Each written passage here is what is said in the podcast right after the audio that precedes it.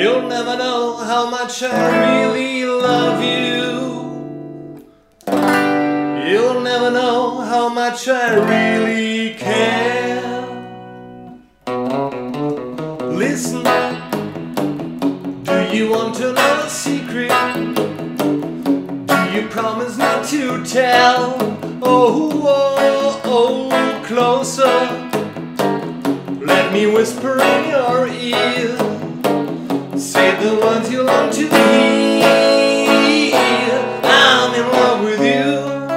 Woo. Listen, do da do. Do you want to know a secret? Do da do. Do you promise not to tell? Oh, oh, oh, closer.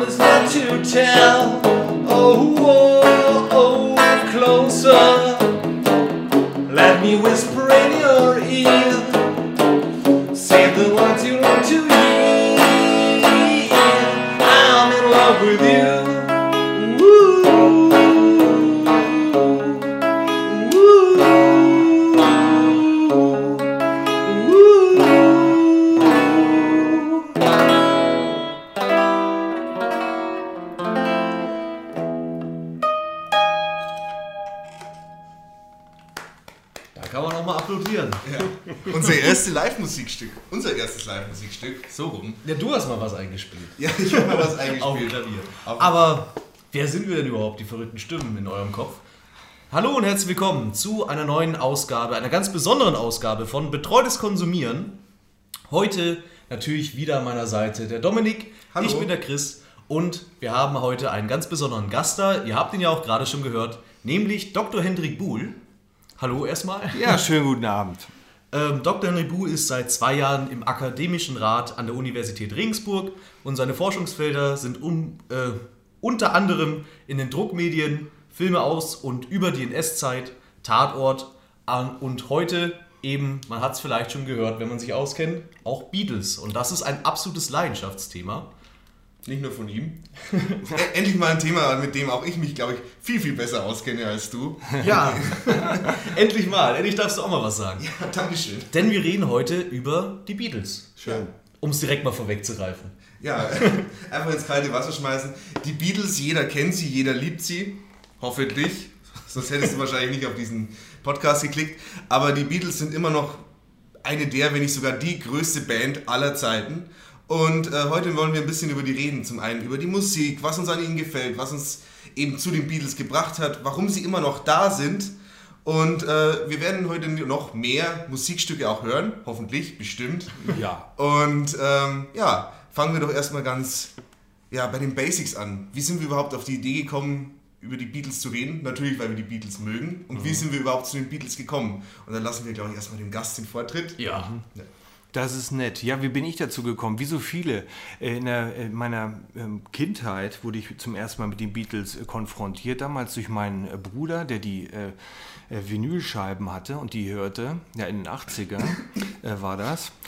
Und ähm, dann irgendwann als Jugendlicher entdeckte ich dann das Gesamtwerk so sukzessive für mich. Ich hörte dann so die erste ähm, CD-Edition, die es damals gab, also in, in, äh, in den äh, 80ern, die besorgte ich mir ja, und wurde dann Fan und wollte es dann irgendwann ganz genau wissen. Ja, so, so kam ich dazu. Ja. Ja, ähm, Ja, das ist auch auch bei dir? Ich finde es ja heute interessant. Wir haben nämlich heute eine äh, ungewöhnliche Konstellation, denn alle sind mehr oder weniger auf einem anderen Wissensstand, würde ich sagen. Also ich bin eindeutig hier der Casual-Fan. So, ich kenne Yesterday und kann da auch vielleicht auch mal am Lagerfeuer mitsingen. Und Yellow Submarine bestimmt. ja, und Yellow Submarine äh, kann ich auch. Äh, der Dominik, der, den kann man glaube ich schon als kleinen Hardcore-Fan bezeichnen, so gut wie er sich an, auskennt und jede Dokumentation sich angeschaut hat, offensichtlich. Sehr lobenswert. Ja, Und eben unseren Gast, der, den man getrost wahrscheinlich auch als Experte bezeichnen kann.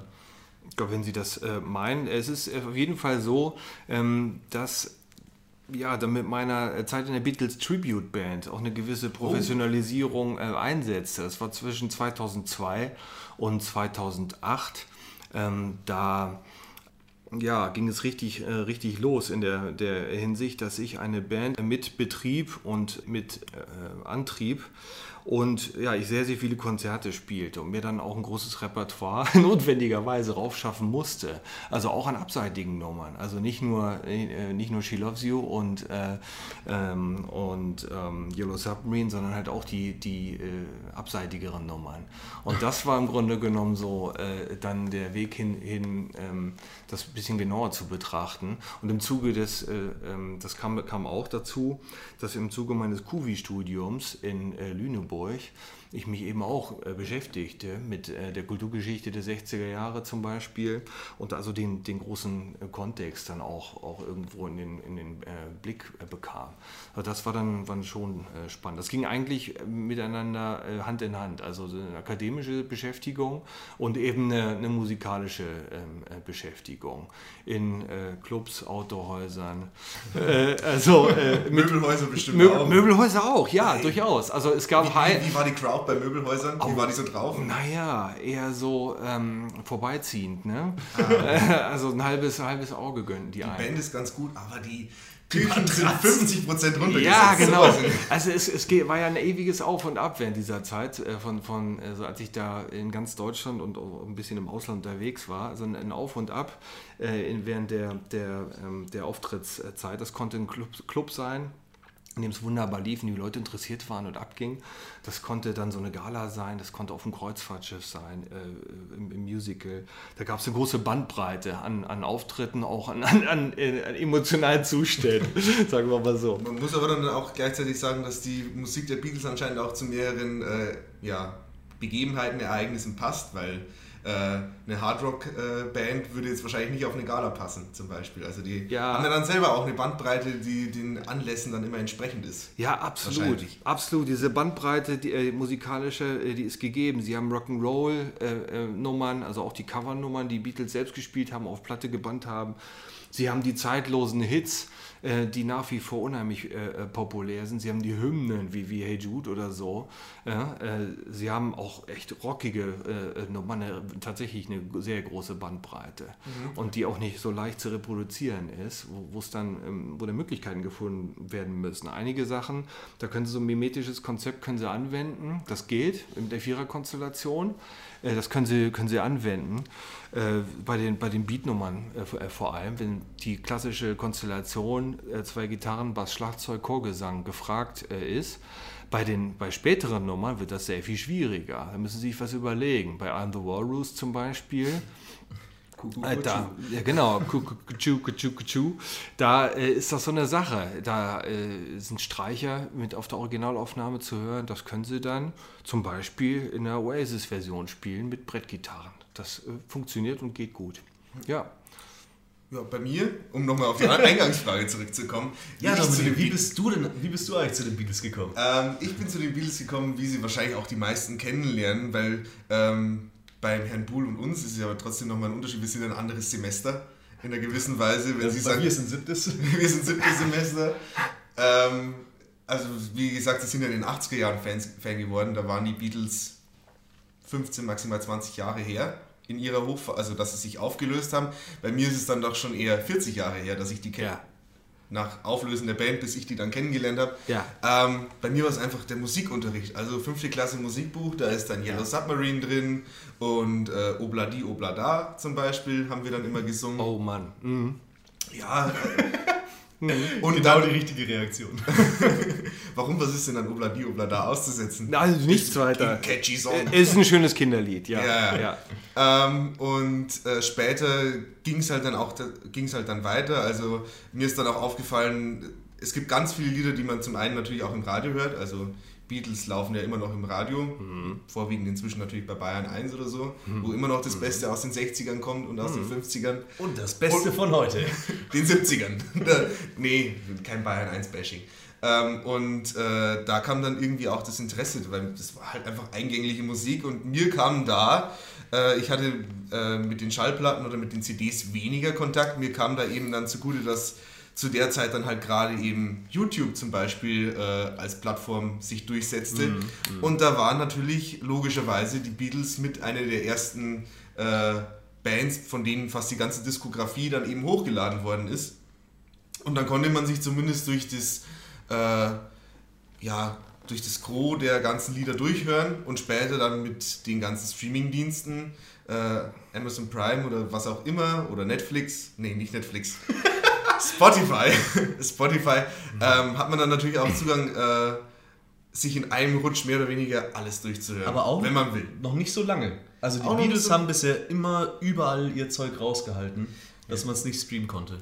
Ja, Stimmt. Gibt es eigentlich Apple Music von den Beatles noch? Gibt es das noch? Ja, ja klar. es Äh, gab ja einen jahrelangen Rechtsstreit äh, mit der Computerfirma. Der sich dann aufgelöst hat, weil äh, Apple von Steve Jobs versprochen hat, sich niemals im Musikbusiness äh, zu betätigen. Deswegen haben sie sich damals quasi geeinigt.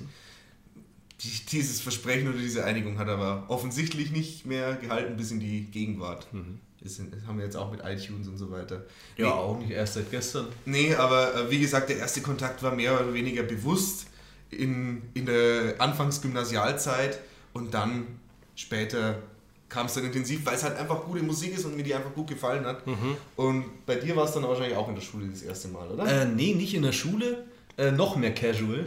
Weil ich bin ja der Casual-Fan hier. Okay, ja. Ähm, Bei mir war es die Olympiade der Tiere. Ein alter Zeichentrickfilm. Welcher Song war da? Äh, Yesterday. Ah, Und okay. zwar war ja das große Finale der Marathonlauf Ja. in der Olympiade der Tiere. Und dabei haben sich zwei äh, Tiere eben verliebt und dann kam Yesterday in einer Montage über die ganze Welt. waren, es zwei wie schön. waren es zwei passende Tiere? Äh, gut, so gut ist meine Erinnerung nicht mehr, aber ich glaube nicht. Ah. Was heißt denn überhaupt passende Tiere? Ja, diese, dass sie dieselbe Rasse haben, so meine ich. Ach, keine Ahnung. Ich, Ich glaube, du redest dich hier gerade ganz wo ich, schlimm in wo ich mit dem Gedanken hin wollte, ganz egal. Ähm, ja, auf jeden Fall, inzwischen sind wir mehr oder weniger tief drin in diesem ganzen Beatles, Beatlemania, wie es ja mal geheißen hat, oder heißt es immer noch so? Kann Ja, man, Kann man natürlich. es immer noch als Beatlemania bezeichnen? Na, heute das Phänomen Beatlemania, das begann im, im, im Spätsommer 63 und war, war, äh, war das zeitgemäße, das zeitgenössische Phänomen des Durchdrehens von Menschenmassen und äh, vor allem äh, vom großen weiblichen Publikum. Äh, Heute gibt es keine Beatlemania mehr, es ist ein historisches äh, Phänomen. Aber zum Beispiel habe ich eine meiner, meiner Beatle-Bands Beatlemaniacs genannt. Ach, sie hatten mehrere. Naja, Okay. das war die, die Lüneburger Combo mit meinem geschätzten Freund Paul McFram aus Kiel bei Liverpool. Hat er wirklich so geheißen? ich muss nur mal fragen, ich bin nicht gewohnt, dass Dozenten Ironie Sie, Sie benutzen. glauben doch nicht etwa, dass ich Ihnen hier irgendwas, einen Bären aufbinden möchte. Ja, okay, ja gut. Dann, dann bin ich gespannt auf die nächsten Minuten, Stunden. auf jeden Fall, äh, Aber ich wollte noch was sagen Ja, zu, sorry. zu der Frage, ähm, wie ich zu den Beatles gekommen bin. Denn meine Kontakte mit den Beatles waren halt wirklich äh, rein auf Radioebene mehr oder weniger dann. Ah. Und ähm, ja, ich habe jetzt eben in Vorbereitung für einen Podcast mehr oder weniger nochmal den Großteil der Diskografie mir mal angehört Mhm. und war auch sehr überrascht, wie variabel das alles ist. Haben Sie dann die Alben nochmal durchgehört? Oder? Genau, ja. ja. Ja, das ist ja nämlich ein ganz anderer Zugang als der, der der übers Radio gewöhnlicherweise stattfindet, wo die, die Hits heute noch gespielt werden. Klar, äh, Yesterday, Help kommt vielleicht mal. Oder, oder Penny Lane oder sowas. Hey Jude, ist, äh, Hey Jude kommt am häufiger mal. Sonntag ich, bin ich Auto gefahren, da ist Hey Jude gekommen. Genau, und das sind die bekannten Nummern, die kommen. Aber äh, ähm, wie ich vorhin schon, schon sagte, also als ich die, die äh, Alben für mich entdeckte, war es auch, wie bei Ihnen jetzt auch, ein ganz anderer äh, Zugang. Und da sehen Sie mal erst, wenn Sie die Alben entdecken, was für, ein, für, was für eine verschwenderische, geradezu verschwenderische äh, äh, ähm, äh, Qualität und Melodiosität da, da drin steckt. Äh, denn da setzen die Beatles ja auch Maßstäbe, indem sie eben äh, Nummern, die vorher zum Auskoppeln für Singles benutzt worden werden, äh, benutzt worden wären, einfach mit auf die Alben äh, äh, taten. Und sie konnten sich das einfach erlauben, weil sie eben genug gutes Material hatten. Sowas wie All My Lovin' äh, war ein ähm, Albumtrack, das muss man sich mal vorstellen. Also eine sehr, sehr gute, äh, eingängige Nummer. die Hitpotenzial hatte. Es war, war ein Albumtrack. Und äh, das ist ein toller, toller Zugang, zumal ja dann die, die Alben äh, dann auch äh, konzeptionell zunehmend geschlossener äh, äh, werden. Ja, Bisschen Ja, zur das- Perfektion tatsächlich. richtig. Das gefällt mir auch sehr gut. Also ich habe nicht das Gefühl, dass da irgendwelche Filler-Tracks drauf sind. ja, Just Killers, No Fillers. Ja, aber das, äh, ähm, das, das sind wir dann wieder beim Generationenunterschied auch in einer gewissen Weise, weil ähm, noch weniger als mit CDs haben, hat man ja eigentlich mit Schallplatten zu tun, also wir zumindest, wo dann sagen, also die haben dann die A-Seite und dann musst du ja offensichtlich äh, umdrehen und dann ist, kommt die B-Seite und dann kommen natürlich wieder die richtigen Lieder, um in die nächste Stimmung reinzukommen und so weiter. Ja. Also diese Durchkonzeptioniertheit, die ist in Zeiten von Shuffle mehr oder weniger weg. Ja, leider. Und äh, ähm, dieses Jahr, feier- nee, im letzten Jahr, also wir haben ja schon 2018, im letzten Jahr konnten wir ja 50 Jahre Sgt. Pepper feiern. Und ich lud ein paar Leute ein, wir hörten uns das Album durch, also diese, äh, diese ähm, remasterte Version, und machten dann, tunlichst eine Pause äh, nach, nach der ersten Seite. Also, wenn wir es mal so sagen dürfen, wir hörten das ja von der CD. Aber wir machten dann eine Pause, um, um, um dann dieses Gefühl nochmal nachvollziehen zu können, diese, diese, diesen spezifischen Rezeptionsmodus auch nochmal nachvollziehen zu können. Ja, Die haben sich ja auch äh, viele Spielereien mit dem gegönnt. Also es gibt ja, ich, ich kann jetzt leider das Lied nicht sagen, ist ein bisschen blöd, aber ähm, sie haben zum Beispiel äh, ein, ein Lied oder das führt dann dazu, dass es äh, in eine in, in der letzten Rille quasi hängen bleibt und es dann unendlich weitergeht. Ja, ja, das ist ja äh, genau äh, das Ende von Sgt. Pepper. Da haben sie erstmal den, den ersten äh, Hidden Track äh, der, der, Genau, ja. äh, ähm, der Tonträgergeschichte überhaupt. Und ähm, damit dann eben diesen, dieses nicht au, äh, auslaufende, nicht aufhörende Geräusch, äh, und das ich jetzt auch gar nicht nachmachen möchte und kann. Aber äh, ja, das sind so Spielereien, die sie sich gegönnt haben, äh, definitiv. Ja, oder anderes Beispiel, was mir zu der Sache noch einfallen würde, ähm, zum Beispiel das Lied I Want You. Ja. in She's So Heavy. Ja. Das dauert 7 Minuten 47 und dann ist wirklich ohne Vorwarnung ist einfach Schluss. Ja, Nach ja. dem Motto, Ja. haben sie irgendwas auf der Platte vergessen, aber das ist offensichtlich ganz bewusst. Oder Ja. ähm, was äh, in Chris zum Beispiel aufgefallen ist, dieses Ausfaden und dann wieder reinfaden. Ja, bei Strawberry Fields Forever und ich glaube auch bei Helter Skelter war das Bei auch. das Gelder, ja. Äh, Bei Helter Skelter, ja. Man hat ein Fade-Out über fast zwei Minuten und dann ist komplette Stille und dann fadet der Song langsam wieder ein. und dann ist wieder vorbei. Nee, es es ist auf jeden Fall wirklich cool. Also sie haben musikalisch auf jeden Fall Maßstäbe gesetzt. Ähm, ich, ich, mir würde jetzt spontan kein äh, Künstler einfallen. Äh, da habe ich dann auch wieder in der Doku gesehen, weil ich habe ja offensichtlich alles gesehen. ähm, da gibt es dann irgendwelche Interviewpartner, die sagen, also man kann sich jetzt Liszt oder auch eben, eben Beethoven und ich wen anschauen aus der klassischen Zeit, Ja. die ja auch Genies waren Ja. Genies, so spricht man es aus, hoffentlich. Auf jeden Fall, ähm, die äh, bei den 300 Liedern, die sie ko äh, komponiert haben, so 100 Lieder äh, gemacht haben, die wirklich richtig cool sind oder richtig gut, So wurde es gesagt. richtig cool, Die sind richtig knorgel. ja, richtig nice. Ähm, und die Beatles haben es wirklich geschafft, im Endeffekt fast ausnahmslos auf ihren Alben, wie wir vorhin ja schon gesagt haben, keine Filler, also wirklich nur gute Lieder mit eingängigen Melodien zu machen. Ähm, also gut, natürlich gibt's, äh, ist niemand perfekt. Es gibt natürlich von den, keine Ahnung, 200, 300 Liedern, die sie gemacht haben, gibt es bestimmt 50, die jetzt nicht so Bombe sind, aber nichtsdestotrotz, äh, und das ist das Bemerkenswerte, der Großteil ist sehr, sehr gut. Ja, und wenn Sie äh, führen ja den Vergleich mit der klassischen Musik an und ja, wenn, wenn Pop nobilitiert werden soll, kommt natürlich der Vergleich zur sogenannten Hochkultur und äh, so ist das jetzt auch Teil des Podcasts geworden. Aber immerhin. Ähm, Ja, aber ich finde es halt interessant, ähm, weil da einfach so viel experimentiert wurde im Studio. Ja. Und das ist Ja. ja, auch gerade, ähm, also ich finde es in dem Sinne sehr interessant, weil wir sind ja auch so ein bisschen Comedy-Leute und ähm, Bisschen, ja. beschäftigen uns da auch privat mit. Und Ach es gibt so. ja nur so eine bestimmte Anzahl an Gags, die überhaupt in der Musikgeschichte mehr oder weniger möglich sind. Und ähm, da muss man halt wirklich sagen, die haben einfach so viel ausprobiert und halt eben diese ganzen kleinen Tricks, die, kam, die funktionieren eigentlich nur einmal. Ja. Und sie haben sie einfach als erstes gemacht und danach kannst du es mehr oder weniger nicht mehr machen, ohne halt die Beatles nachzumachen. Ja. Ja, gut, das ist aber in vielen Bereichen so, dass du einen Film hast, wenn, du, wenn irgendwer angefangen hat, das haben wir ja zum Beispiel in einem anderen Podcast gehabt, wenn du irgendwie mal eine Vorlage hast oder irgendwer einen neuen Standard gesetzt, dann sagen danach alle, ja, ist ja wie in... Ja, und das ist ja auch das Interessante. Ich meine, in der Zeit, die haben wirklich alle, also die waren ja auch dann technisch top-notch. Also die haben mehr oder weniger alles ausprobiert, was überhaupt die Studiotechnik hergibt. Ja. Geheißen? George Martin. George, George Martin, Martin, genau. Steve Martin sagen, aber das war ganz wer anders. Ja, Da genau. wären wir wieder bei Comedy. Und dieses, dieses Ausreizen der technischen Möglichkeiten, äh, das ist ja ein tatsächlich wichtiger Punkt und, und auch äh, mit, mit Unfällen äh, zu arbeiten oder, oder das Unerwartete zuzulassen. Denken Sie mal an das erste Feedback äh, auf einer kommerziellen Platte, das war auf I Feel Fine. Ne? Also eine Rückkopplung, wenn die Gitarre gegen den Verstärker gelehnt äh, äh, wird. Äh, Das hören Sie als äh, Eingangs äh, eben äh, des Liedes äh, I Feel Fine. Mittlerweile ein ganzes Genre draus geworden. Ja, genau, wenn sie im, im Drohnenbereich oder so äh, sich, sich das anhören. Und die haben es zum ersten Mal gemacht und dann geht's halt, geht halt das, das Riff los. Ja, also vor Hendrix und, und Townsend, wohl, wohlgemerkt. Aber äh, die anderen Innovationen betreffen natürlich dann auch die Arbeit mit der Studiotechnik. Das Mehrspurverfahren zum Beispiel wurde ja dann exzessiv äh, benutzt und genutzt.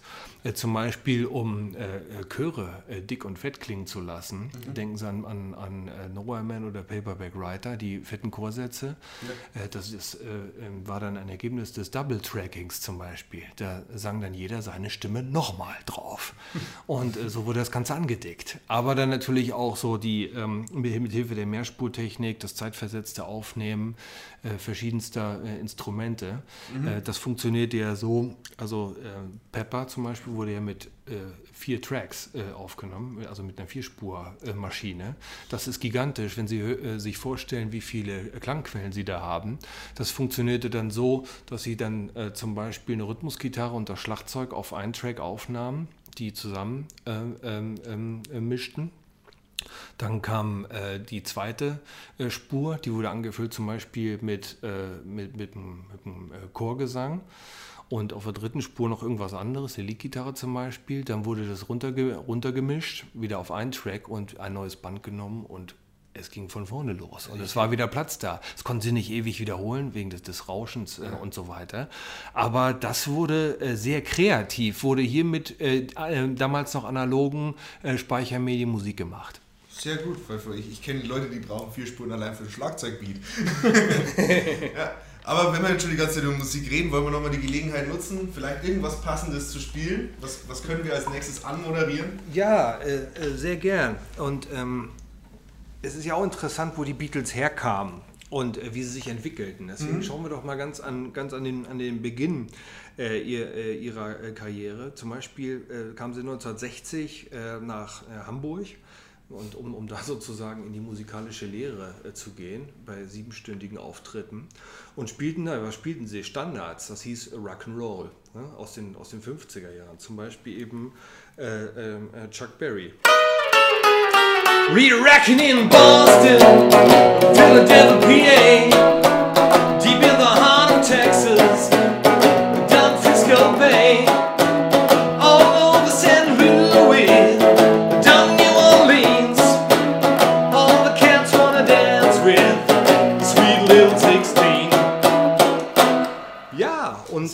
spielten solche, solche Standards. Ja, und was wurde daraus? Äh, sie äh, nahmen das und äh, ließen zum Beispiel diese Art des Gitarrespielens in ihre eigene Musik äh, einfließen. Und so zum Beispiel bei äh, dieser Nummer. Achten Sie mal auf die Gitarre.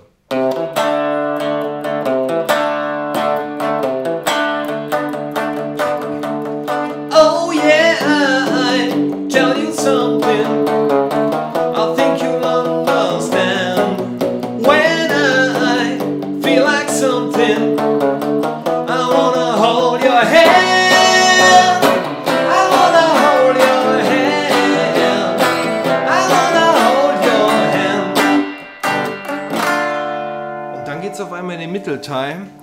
Und das könnte ja auch so klingen. Pretty woman, stop a while. Pretty woman, talk a while. Pretty woman, say you'll stay with me. Sie kennen die, den Klassiker von Roy Orbison. Und da sehen Sie mal, ja, die Beatles, äh, klar, Sie haben vorhin den Begriff Genie äh, bezeichnet, äh, benutzt. Aber naja, äh, nichts fällt vom Himmel und die äh, Beatles waren keine Monaden.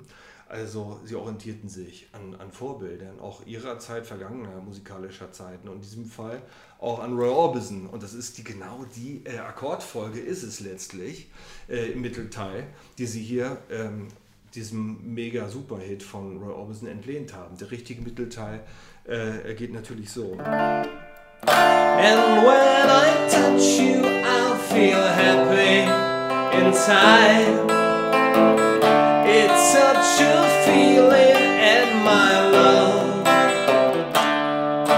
Und so weiter. Also äh, das waren so Einflüsse und sie ließen das, äh, verarbeiteten diese äh, in ihren äh, äh, Liedern.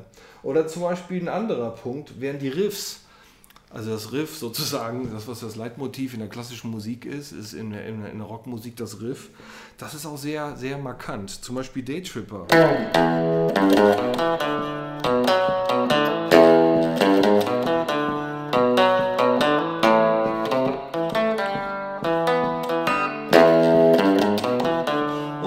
Weiter.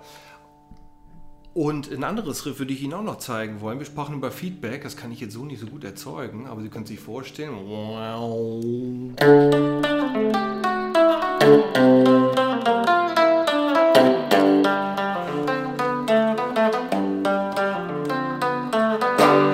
Sind sehr eingängige, catchige äh, äh, Riffs, in diesem Fall hier von äh, Harrison und von, von Lennon auch gleichermaßen auch gespielt.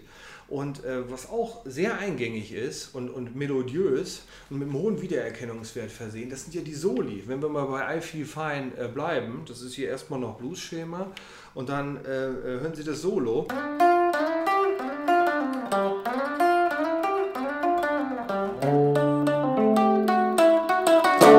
Geht dann ineinander über und fügt sich wunderbar ein. Also diese, diese Soli sind sehr, sehr äh, äh, melodiös und, und äh, gut einfach.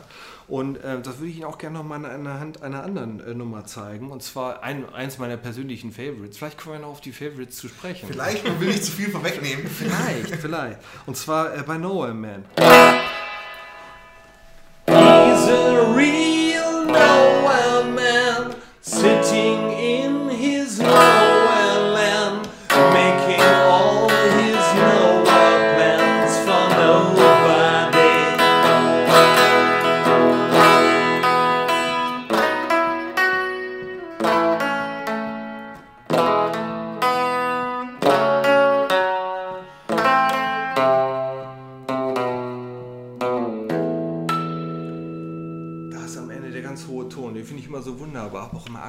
treffe oder nicht. Ja, es geht mir genauso, wenn ich singen tue. Ja, das, das fügt sich unheimlich gut ein, äh, äh, wie, ich, wie ich immer ähm, ähm, äh, finde. Das sind, äh, die haben so einen sehr, sehr hohen Wiedererkennungswert. Und äh, hier sehen Sie keine technische Protzerei oder sowas, sondern einfach eine wunderbare äh, Melodiosität. In diesem Fall von Harrison. Ne? Also das ist ja interessant, wie, wie die Rollen verteilt waren. Harrison hat Leadgitarre gespielt, äh, ohne Effekthascherei, immer songdienlich und äh, hat dann eben auch ähm, äh, hat dann eben war natürlich auch Teil des, des Chorsatzes. Das ist ein weiteres Charakteristikum der Beatle-Musik, die ich äh, faszinierend äh, äh, finde. Also die, die Chorsätze. Dieser wunderbare Gesang. Da haben sie auf der einen Seite diese tiefe, charakteristische Stimme von Len. Teilweise klingt die sogar ein bisschen kaputt, aber auf eine gute Art. Und dann haben sie die hohen Stimmen, die sehr hohen Stimmen von McCartney und der gleichzeitig den tiefen Bass spielt, auch wunderbar. Und diese mittleren äh, Füllstimmen äh, von, von Harrison. Und die fügen sich dann häufig zusammen zum äh, äh, dreistimmigen Chorsatz. Oder aber einer singt Liedstimme und zwei singen, singen äh, den, den Chor. Das ist sehr schön zu sehen ähm, an, diesem, ähm, an dieser McCartney-Nummer äh, All My Lovin'.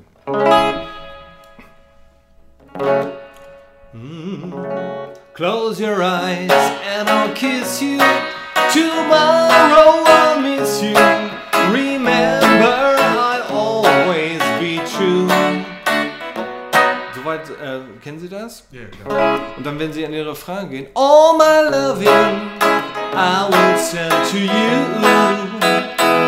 All my loving, darling, I'll be true. Das ist die Hauptstimme. Und jetzt kommen die Chöre.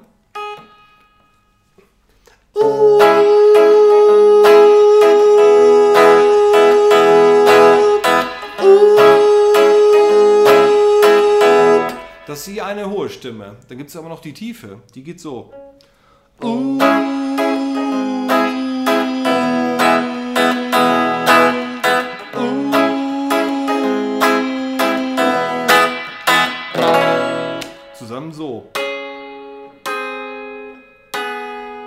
Funktioniert, obwohl das äh, allein relativ komisch klingt, finde ich. Dieser eine hohe Ton und dann diese, äh, dieser, äh, ähm, dieses Heruntergehen in Halbtonschritten. Was wieder ein Charakteristikum ist, wenn ich das auch noch sagen darf, das sind die, die, äh, die Chromatik, die berühmte Beatles-Chromatik. Das ist super. Hatten wir in der ersten Nummer schon, die ich eingangs äh, gespielt hatte, bei Do You Want to Know a Secret. Das sind diese Halbtonschritte und das taucht immer wieder auf. Und ich finde es äh, einfach, einfach super. Zum Beispiel bei And Your Bird Can Sing. Tell me that you heard every sound there is, and your bird can sing, but you don't get me. You don't get me. When your prized possessions start to weigh you down, look in my direction.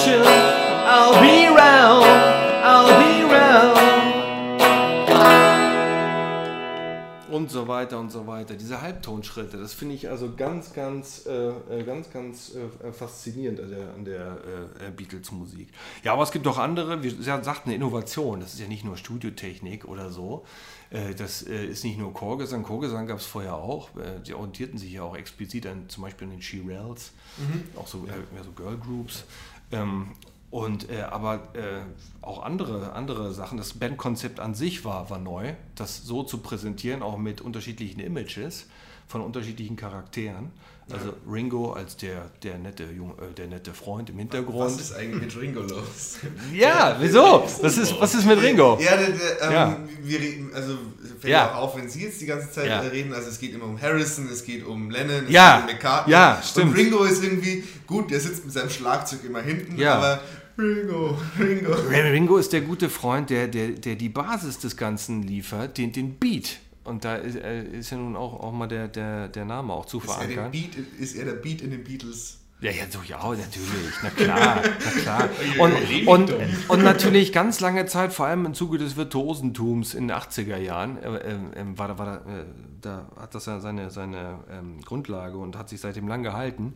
Äh, da wurde er abgewertet und, und sein Spiel wurde abgewertet. Und das ist aber vollkommen zu Unrecht, denn auch hier steht ja Songdienlichkeit im, im Vordergrund. Das ist super und äh, aber auch eine ganz eigene Art von Virtuosität, Virtuosität, die zurückgenommen ist. Und da hören Sie sich durchaus nochmal äh, A Day in the Life an. Also diesen Oberhit hier von Rolling Stone habe ich jetzt gerade gelesen, äh, äh, als, als das, das tollste Beatles-Lied. Lügner. Dreist, also das ist Das habe ich Ihnen vorhin erzählt. das haben Sie mir erzählt. Ja, da, da bedanke ich mich natürlich nochmal für. Hier. Out. Ja, ja, natürlich. Ja, und wenn Sie da mal das Schlagzeug anhören, also das ist ja Wahnsinn. Das ist so äh, songdienlich, diese Rolls in der, in der, in der äh, Strophe, das ist einfach musikalisch top. Oder äh, Ticket to Ride, dieser schwere Groove, es hat äh, Len sogar mal als Heavy Metal Platte bezeichnet, weil der, der Groove so schwer, schwer war. Das ist, äh, ist, ist der Wahnsinn musikalisch. Ja, aber noch ein anderer Punkt ist halt innovativ und das ist eben das Bassspiel von ähm, äh, Paul McCartney. Also der holte den Bass ja äh, äh, für die Popmusik und in der Popmusik raus aus, aus seiner kleinen schmutzigen Ecke. Und äh, Der teilweise sogar noch immer ist. ja, zum Teil. Bass kann jeder spielen. So heißt es, so heißt es. Den hört man ja auch fast gar nicht. Fragen Sie mal ähm, die äh, ähm, äh, berühmten äh, Bassisten nach Einflüssen, da werden Sie dann äh, immer auch McCartney nennen. Definitiv. Und warum? Ja, weil er eben, jetzt kommt wieder das, das Schlagwort von der Songdienlichkeit, Songdienlich spielte, aber das ging auch einfacher. Äh, der spielte auch einen sehr um. melodiösen äh, Bass. Ich stecke mal eben um und ähm, stöpsel mal hier einen Rickenbacker Bass. Denn so einen hat er ja auch gespielt. Genau so ein. Genau. Das ist genau so ein Modell. Okay. Äh, also ähm, der ist ja hier gestrippt worden. Also äh, äh, er war ja vorher lackiert, also der, den McCartney spielte. Ähm, den er in der Zwischenphase, in der Transitionsphase von Rubber Soul und Revolver dann zum ersten Mal einsetzte. Vorher hat er den charakteristischen Höfner-Bass ja gehabt. Ja, also dieses schwarze große Teil da. Ja, schwarz war nicht braun, aber. Es äh, waren schwarz-weiß glaub, du- Übertragungen. es war eine Schwarz-Weiß-Übertragung, Ich glaub, Du richtig. den Koffer. Genau, ja. Ja. ja. und er hat halt später gewechselt und äh, ähm, hat unter, also was heißt gewechselt, äh, zwischendurch auch mal ähm, ähm, diesen, diesen Rickenbacker äh, äh, Bass gespielt. Er war variabel in seinem Spiel. Ja, genau. Und der, das ist ja nun ähm, was, was äh, anderes. Hat sich gerade angehört wie beim Half-Life, wenn, wenn er durch den Gang läuft. Irgendwie so ein kleiner Schuss bei Star Wars, der nur so halb aus der Bubble rauskommt. Ja, genau. Da war der Blaster doch kaputt. Genau. Scheiße. Ja. Ja, und dann gucken wir mal. Also, äh, äh, wir waren vorhin bei All My Lovin'. Ich spielte die, ähm, den Refrain. Und äh, wenn wir uns jetzt mal die, die Strophe angucken, und äh, da können Sie mal, äh, achten Sie doch mal auf den Bass einfach. Und gucken. Da fehlt aber noch der Bums. Mal gucken, wenn wir da jetzt noch was raus, Der Bass muss ficken. wenn wir da noch was, was rausbekommen, oh, haben wir hier so einen, so einen äh, Wackler, dann kriegen wir das auch hin. Da, da ist er doch. Der Kleine Bass. Bierpause. Da ist er doch. Close your eyes and I'll kiss you. Tomorrow I'll miss you. Remember, I'll always be true. And then while I'm away, I'll ride home every day. And I'll send all my loving to you. Ja, das marschiert ungemein. Und Sie merken, da laufen zwei Melodien gegeneinander und er macht es alleine. Also McCartney bewundere ich sehr. Also für diese, diese Basslinien. Und die, die, die marschieren ungemein. Das ist zum Beispiel bei Penny Lane, ganz andere Phase, viel später, also äh, ähm, viel, viel später. Das eine war, äh, ich glaube, noch 63 und jetzt äh, Penny Lane 67. Äh, 67. Also die, das war die, die, die Doppel-A-Seite mit Strawberry Fields und äh, ähm, Penny Lane eben ist ganz ähnlich. In Penny Lane there is a barber showing photographs of every head he's ever pleasure to've known. And all the people that come and go stop and say hello. On the corner there's a banker with a motor car. The little children laugh at him behind his back. And the banker never wears a Mac in the pouring rain very strange. Penny Lane is in my ears and in my eyes.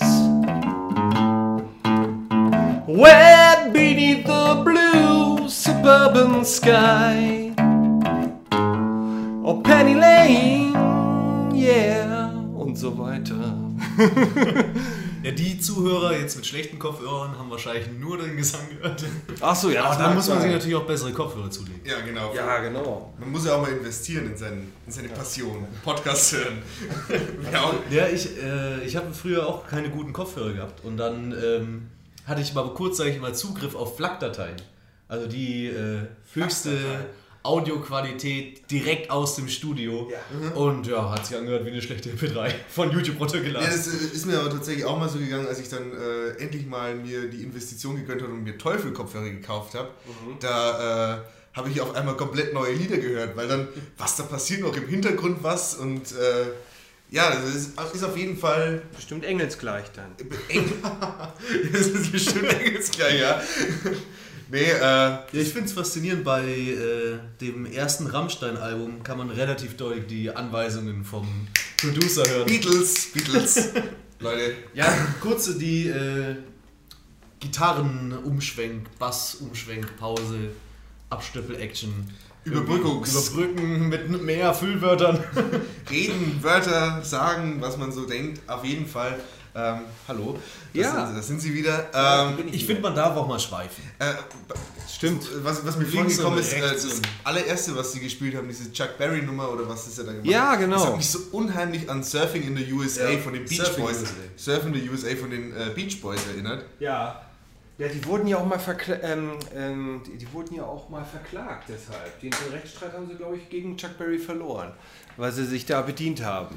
Ja, Ja, genau. also, also relativ offensichtlich. Also das war mir im Nachhinein oder im Vorhinein nicht so klar, aber Ja. jetzt, da ich es mal live gehört habe in Farbe, Ja. da äh, ist, fällt es schon arg auf, auf jeden Fall. Wolltest du auch was Ja, sagen? ich wollte gerade was sagen, aber ich habe auch gemerkt, ich bin schon wieder thematisch ganz weit weg. Bist du immer noch bei Rammstein? Nee. Denkst du immer noch fest? Bist, denkst du immer noch an deine FLAC-Dateien? Ah, die waren schön. Nee, ich denke tatsächlich an den nächsten Punkt, zu dem wir Die, eigentlich kommen die, holen wollen. die, holen die Aber Qualität vom gibt, haben wir denn noch eine Musiknummer? Im Augenblick, äh, Im Augenblick nicht, aber wir kommen ja jetzt zur Musik. Vielleicht ergibt sich ja da noch ja, mal wir was. können doch mal gern, äh, ja, ja. Immer wieder zwischendurch gerne. Immer wieder, ja klar, unbedingt.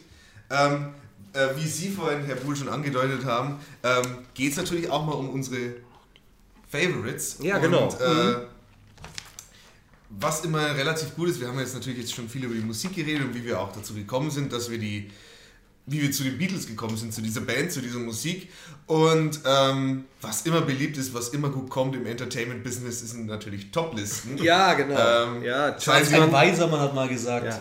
Toplisten sind das Ducktape der Entertainment-Branche. Ja. ja klar, zum Populären Sie gehören halten das die, Gespräch die, zusammen. gehören die Listen, definitiv. Leider nicht von Oliver Geissen moderiert, deswegen versuchen wir es trotzdem. Wir gehen jetzt ähm, unsere Top 5 der, unserer Lieblings-Beatles-Lieder durch. Ja, damit man uns auch mal so ein bisschen kennenlernen und einschätzen kann.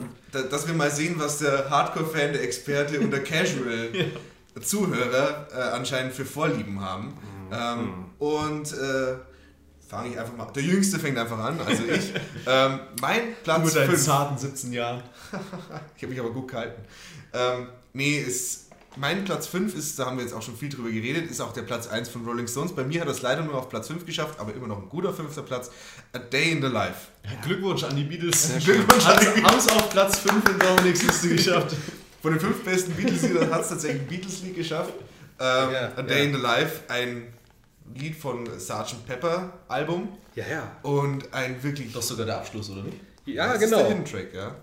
Nee. Ja, der, der große Abschluss. Der große das Abschluss. große Finale. Das große Finale, vor allem mit diesem letzten Akkord, der, für den man ja, glaube ich, übers komplette Klavier reichen muss, dass man den spielen kann. Ja, mehrere Klaviere wurden da eingesetzt. Äh, Ja. Hört sich auf jeden Fall wuchtig an. Mhm. Äh, nur eine Empfehlung, sich den anzuhören.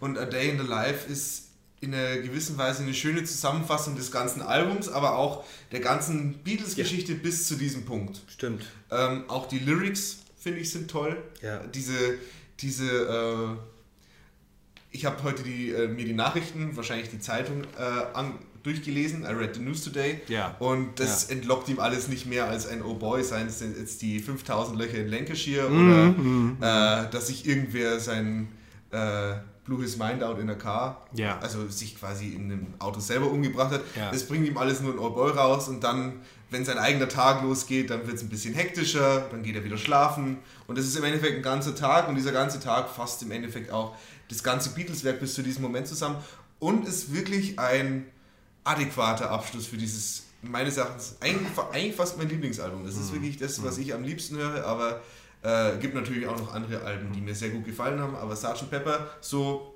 wenn, wenn wir wieder bei dem Punkt sind, sich ein Album komplett, so wie es gedacht ist, durchhören, Ja. ist es schon beeindruckend, dieses Fake-Konzert am Stück, aber da reden wir bestimmt später nochmal drüber, Ja. bevor wir jetzt Ja, ich, äh, was ich noch zu A Day in the Life, weil du es jetzt noch nicht erwähnt hast, ist so diese Streichkomponente, die dann so komplett verzerrt.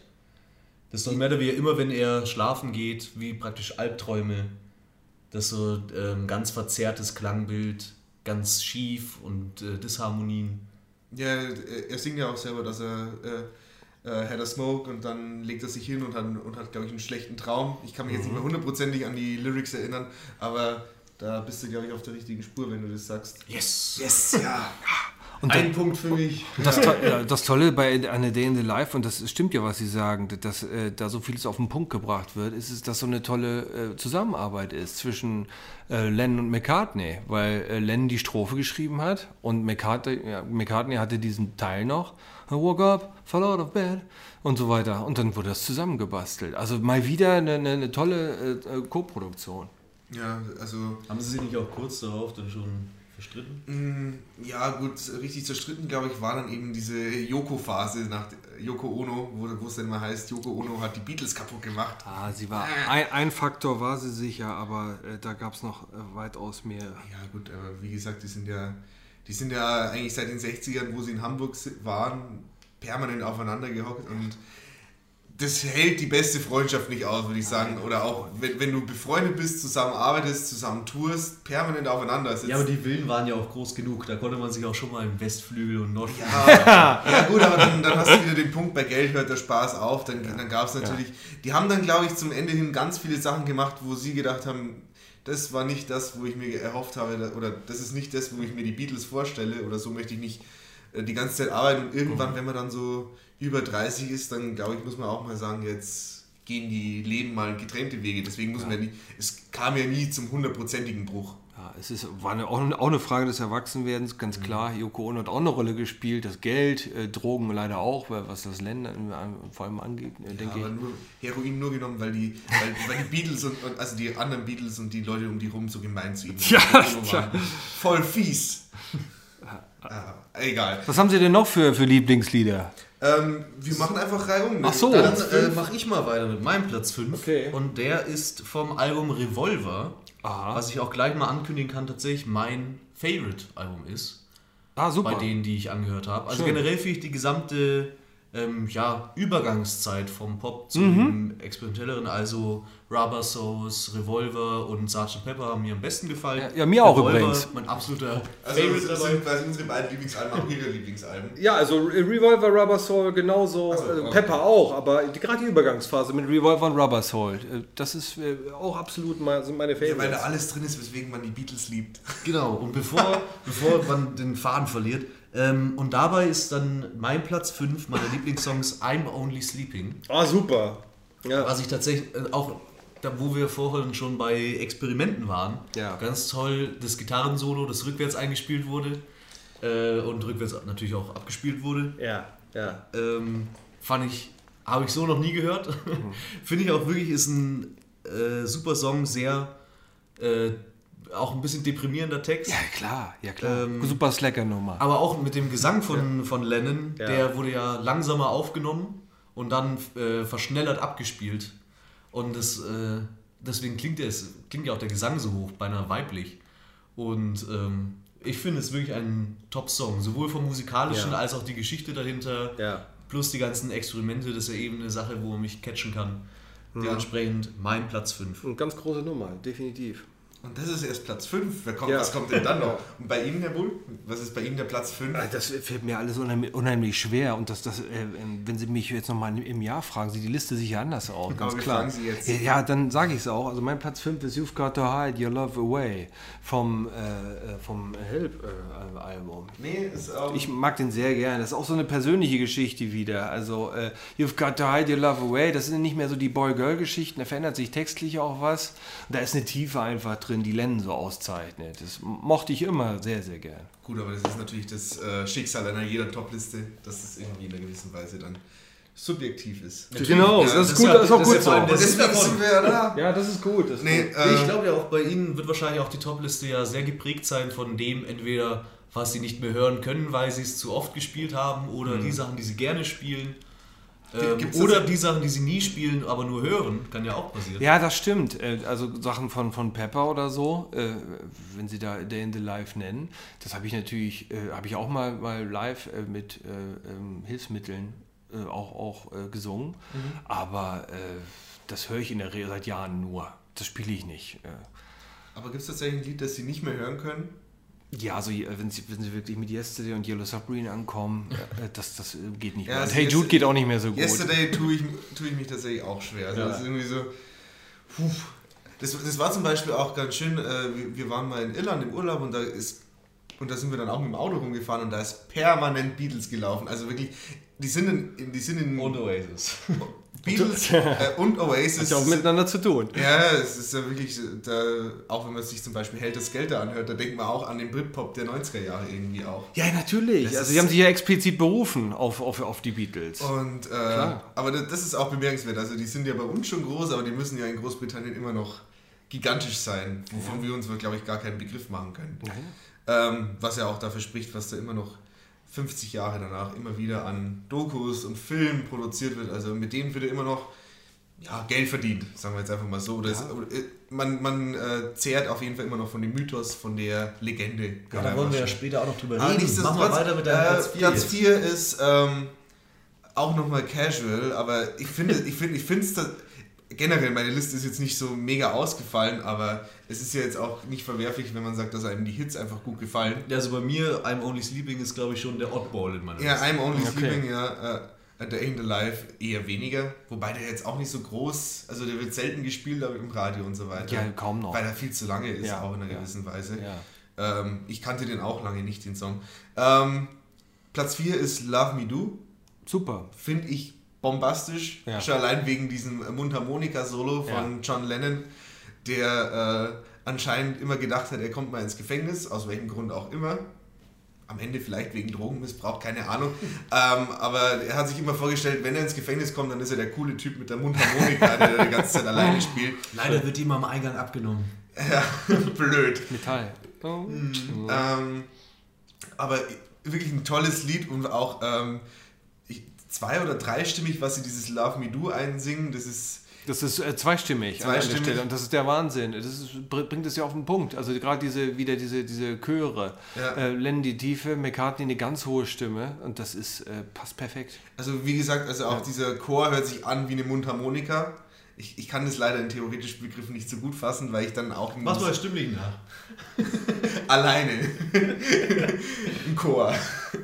Nee, nee, aber Love Me Do Eine Toll. Mundharmonika möchte ich tolles, tolles Lied, ist auch aus der Anfangsphase, Ja, eher aus der frühen Zeit, am aber ersten Album, ja. Gut, äh, das meiste, da werden wir dann auch nochmal bei meinem Platz 1 drauf zurückkommen. Die, die Anfangsphase geht im Endeffekt zum großen Teil, das kann man ihm vielleicht vorwerfen, ähm, äh, Junge liebt Mädchen, Mädchen liebt Junge, Ja, ja, ja, ähm, ja. ich kaufe dir einen äh, Diamantenring, ähm, du kannst mein Auto fahren, irgendwie sowas. Boy Girl Stories, ja. Ja, Mhm. wie, wie gesagt, was halt wahrscheinlich auch der Grund dafür ist, warum sie dann auch so unheimlich viele weibliche Zuhörer hatten.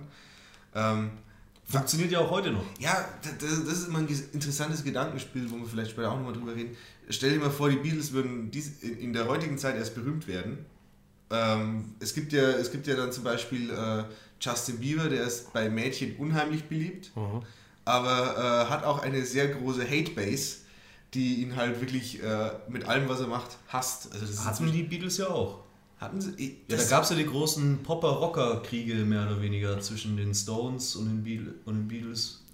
Echt? Ist es so krass? Das wurde auch ich, ich, ich hätte gedacht, ja. diese, diese Rocker waren erst, erst mit der Disco-Zeit so groß im Clinch mit anderen Musikrichtungen. Der, dieser äh, Antagonismus, der wurde ja auch äh, gerade von der Presse sehr gern aufgebaut. also der, die, die äh, Stones sozusagen als die äh, bösen Buben oh, und, und die, die Bad Boys und, und die äh, Beatles als die Braven. Aber das ist so auch viel zu einfach und, und auch so nicht haltbar. Die waren ja befreundet. Aber das wird immer wieder gerne zitiert. Da ähm, äh, gibt es zum Beispiel die Killerpilze. Äh, äh, ja, wie heißt es denn? Äh, Nicht Autobiografie, sondern die Dokumentation. Killerpilze-Doku. Ja, Ähm, da warst du in der Pressevorführung. da, war ich in der Pre da war ich in der Pressevorführung. Äh, oh, ey, seit Wochen erzählst du nichts anderes. Ja, aber es passt halt einfach so gut, weil da war dann auch so eine Stelle drin, wo sie halt dann gesagt haben, ja, äh, die Killerpilze waren dann eben die. Der Film hat übrigens auch den Publikumspreis beim Münchner Filmfestivals gewonnen. Was? Ja. Aha. Also der war rezipiert ist er relativ gut geworden. Also die Kritiken waren durch die Bank eigentlich relativ gut. Bis auf meine. Okay, okay. Ähm, Zerrissen. Zerrissen. Nee, aber da gab es dann eben auch den Moment, wo sie dann sagen, ja, also in den 60er Jahren gab es die Beatles und die Stones und in den Nullerjahren gab es halt eben die Killerpilze und die äh, Tokyo Hotel? und Tokyo Hotel. Also das, da, da wird dann tatsächlich noch ein Vergleich gezogen. Ob Und das auf welcher Seite warst du? so, ich war natürlich Team Tokyo Hotel. Also ich kann definitiv mehr Lieder von Tokyo Hotel mitsingen. Das ist, das ist schön für dich. Das ist sehr cool. Mach, kommen wir zurück zu anderer Musik, nämlich zu der der Beatles. Was ist denn dein Platz 4? Mein Platz 4 ist ähm, von Sgt. Pepper. Äh, With a Little Help from My Friends. Sehr schöne Nummer. Ist auch wirklich eine sehr schöne Nummer. Von Ringo gesungen und auch wieder mit, äh, mit äh, ganz, ganz tollen Chören. Ne? What would you do if I sang of tune? So, do you need anybody?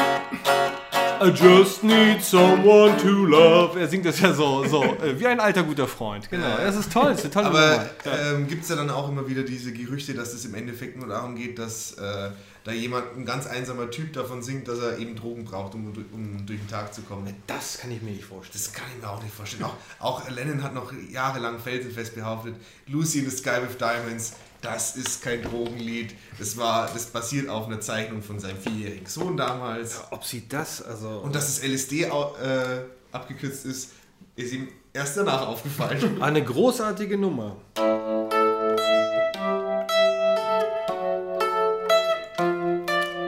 Picture yourself in a boat on a river with tangerine trees and marmalade skies.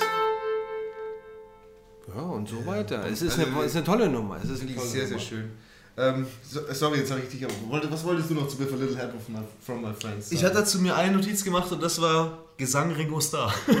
das ist alles, was ich zu dem Song Ja. zu sagen habe, außer dass ich ihn halt wirklich sehr gern mag. Es und der wirklich auch, ich glaube, ist mit auch der Beatles-Song, den ich am meisten gehört habe und der auch nicht langweilig wird. Ja, und Ringo kämpfte mit dem letzten Ton, aber er traf ihn.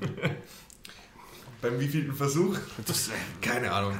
So viele Bänder hatten sie dann wahrscheinlich auch nicht. Ja, die haben ja schon immer so ihre 10 bis 20 Takes gemacht. Hier gibt es ja auch zum ganz Beispiel unterschiedlich. Beim, beim anderen äh, Lied, das jetzt dann gleich mein Platz 3 sein wird, äh, da gab es ja auch, da gibt es verschiedene Versionen, auch bei dieser Special Edition, die eben zu dem 50. 50. Jahrestag von, oder 50. Jubiläum von Mhm. Ja. äh, Sgt. Pepper rauskommt. Da gibt's, ich habe mir das mal durchgescrollt, sie haben sie glaube ich sogar. ja, ja, ich habe mir mal erzählt. ja, genau, genau. Ähm, und da gibt es ja auch x verschiedene Versionen von äh, Lu- Sgt. Pepper's Lonely Heart Club und Ja, äh, stimmt. Lucy the Sky with Diamonds. ja, stimmt. Was ich super interessant finde. Ja, Also ich mag das extrem, so ein bisschen hinter die Kulissen zu schauen und Ja. eben nachvollziehen zu können, wie sich was, sowas verändert im Prozess. Ja, das ist natürlich auch immer gut zu sehen, dass du da eine Entwicklung siehst. Also sie, Mhm. sie haben ja auch im Nachhinein nochmal, ich weiß nicht, ob sie es selber waren, aber es sind ja von diesen ganzen, vor allem Sgt. Pepper, sind ja verschiedene Remixe rausgekommen, A Day in Ja. the Life Ja. und so weiter.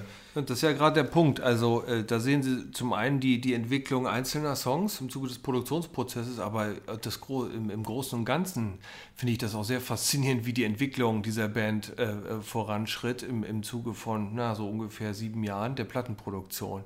Stellen Sie sich das vor. Also das erste Album wurde live äh, eingespielt. Das war Live-Material, was Sie in, in Liverpool und Hamburg erprobt hatten, äh, in, in hunderten von, von Stunden der, der, der, an, der schweißtreibenden Auftritte.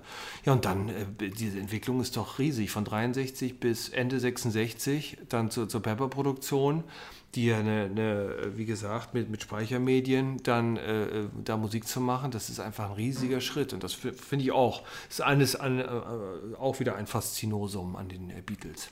Da muss ich aber auch Oder- noch mal kurz, sorry. muss noch mal kurz zu, weil wir gerade bei dem Thema sind, zurückkommen auf meinen fünften Platz bei I'm Only Sleeping, äh, Sleeping, Sleeping zum Beispiel, habe ich gelesen, dass George Harrison nie zufrieden war mit dem Song und die immer mehr Takes gemacht haben und dann doch einen der, ich glaube der neunte genommen haben, obwohl sie irgendwie 18 oder so gemacht haben.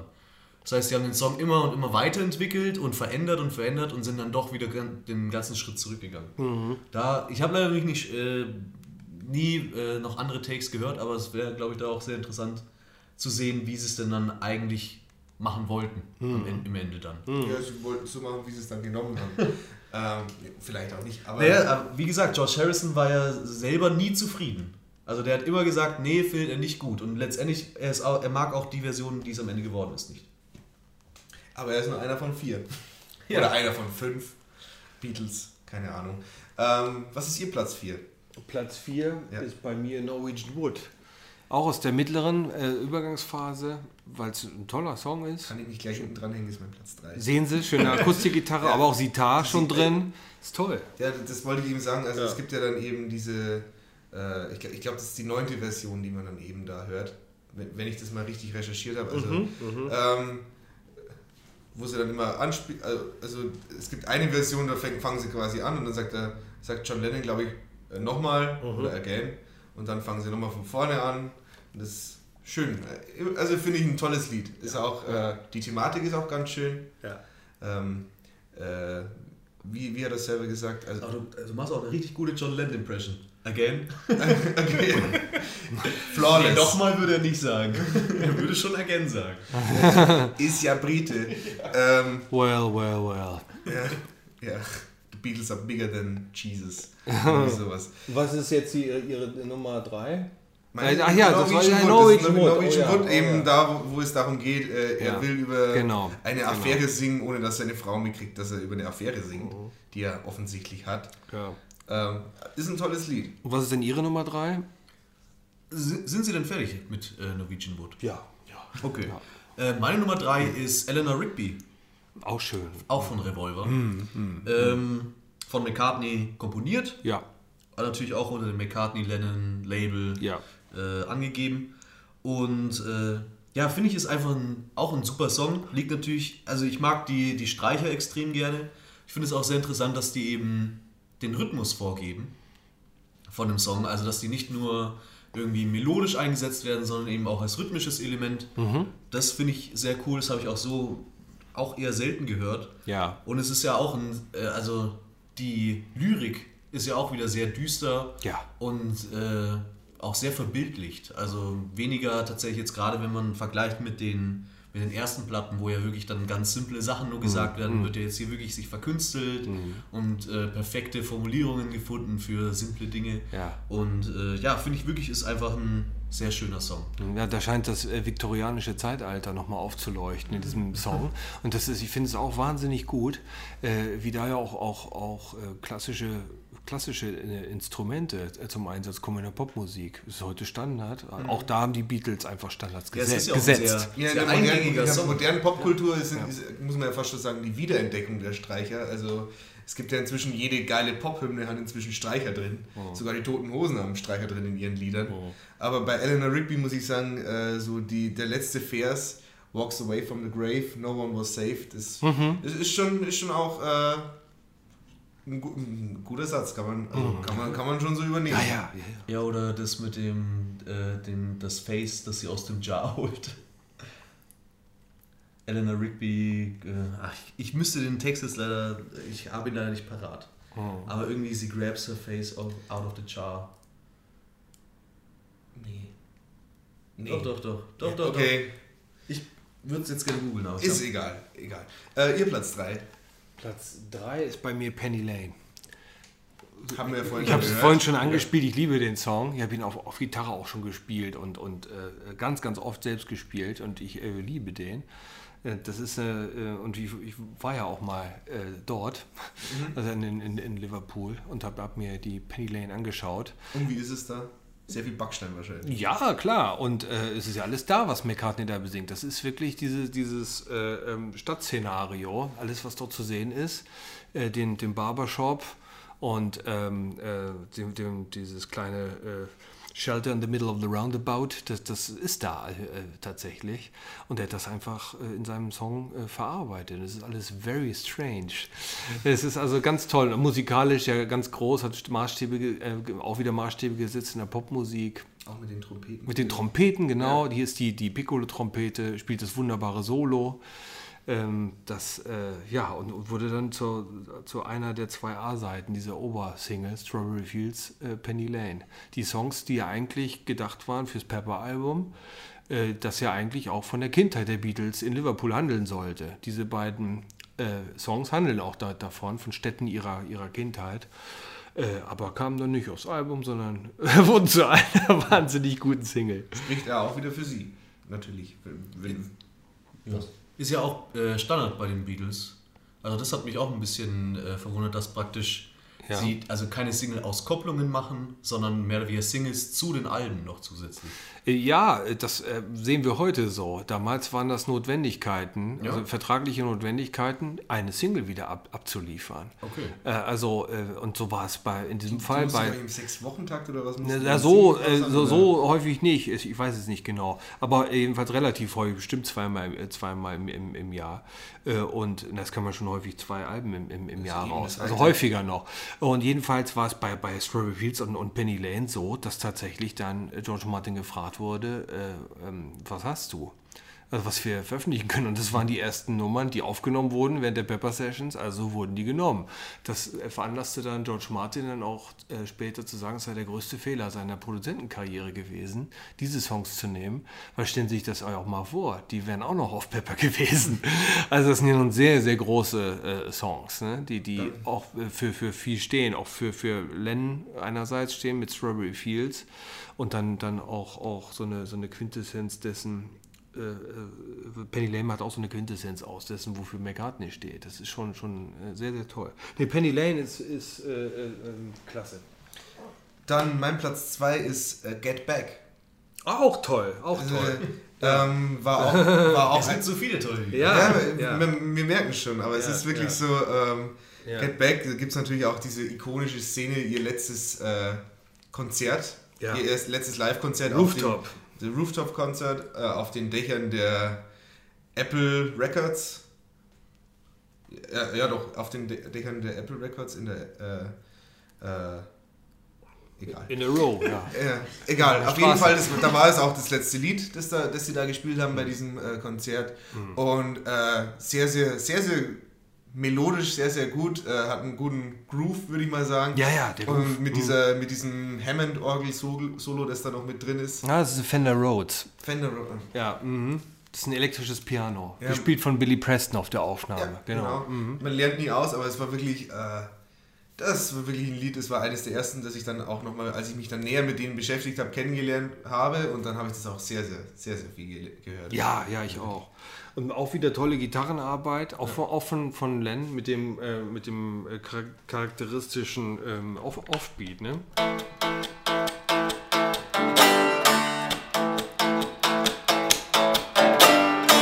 Und so weiter. Ja, das ist, ist, ein, ist eine tolle Nummer. Und auf dem Dach kommt sie wirklich auch richtig gut. Ja. Ja, muss man auf dem Dach hören. Ja! Was ist dein Platz 2? Mein Platz 2 ist Come Together. Ah, von auch, Heavy Road. Ja, groß. Ganz, ganz ja, groß. Natürlich. Ganz, und, und psychedelisch auch, ne? Shoot. Ja, finde ich klasse. Ja, das Intro ist auch wirklich äh, das, was mich zu diesem Song gebracht hat, mehr oder weniger. Ja? Also ich liebe das einfach. Das ist, ähm, hat halt wirklich was komplett Einzigartiges. Mhm. Was auch wieder für Ringo natürlich spricht. Weil dieser Schlagzeug äh, ja. ist ja, macht ja einen Teil dieses Reizes, gerade am, am Anfang des Songs aus. Ja, gerade, gerade der Anfang ist natürlich äh, sehr dominiert vom Schlagzeug. Ja. Aber wenn man dieses Lied zum ersten Mal hört, dann denkt man nicht sofort an die Beatles.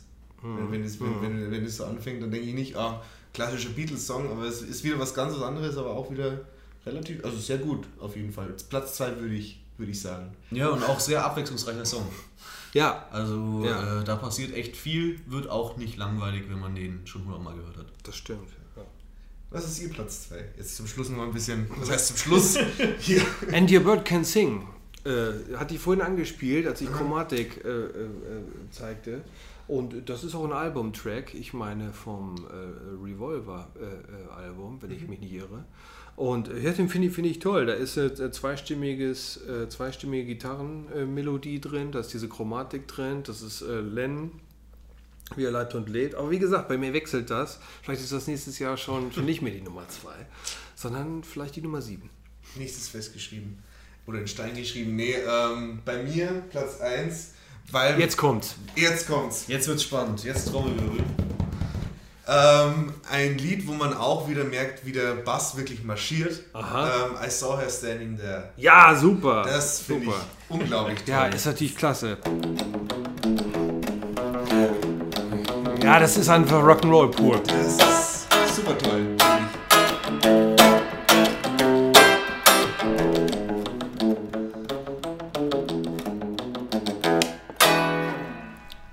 Äh, haben Sie auch bei dieser Ed Sullivan Show zum Beispiel gespielt, dieses Lied? Äh, ja. Ja, haben Sie.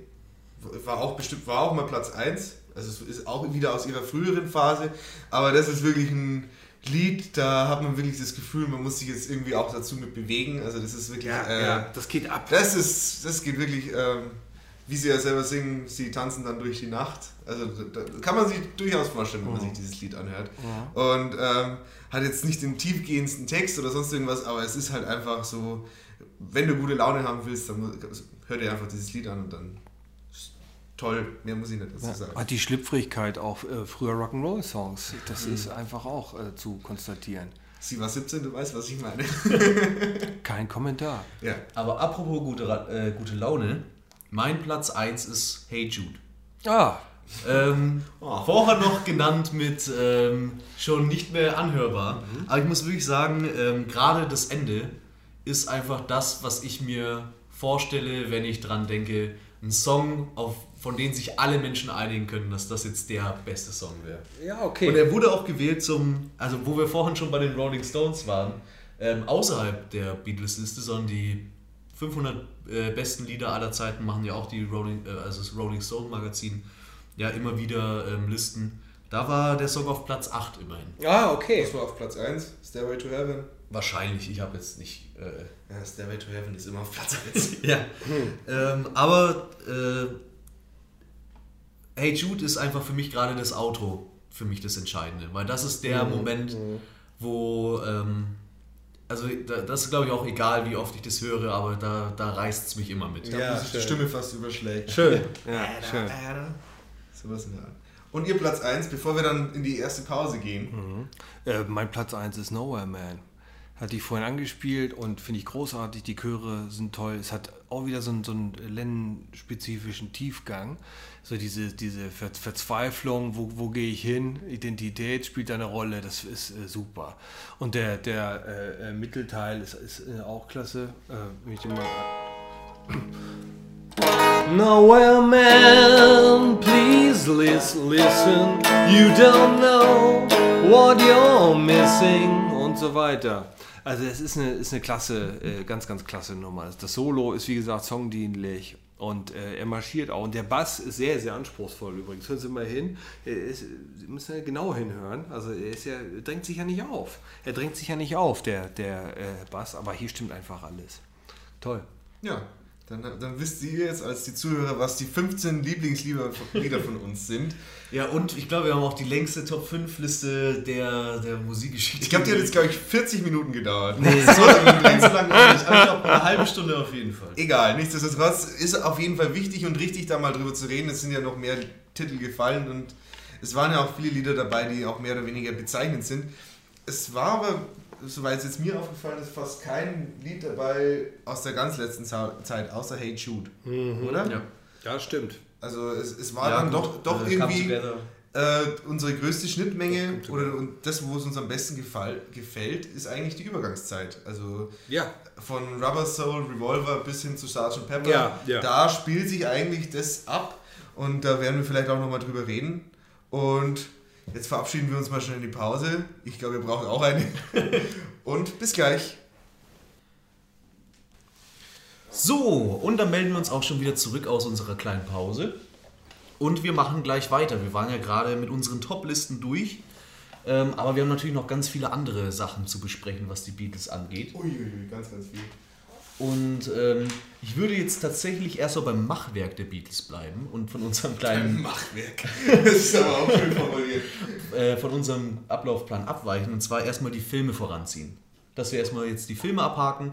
Ähm, ich glaube, da haben wir auch, also wir haben natürlich da schon was dazu zu sagen, aber ich glaube, das können wir relativ fix machen.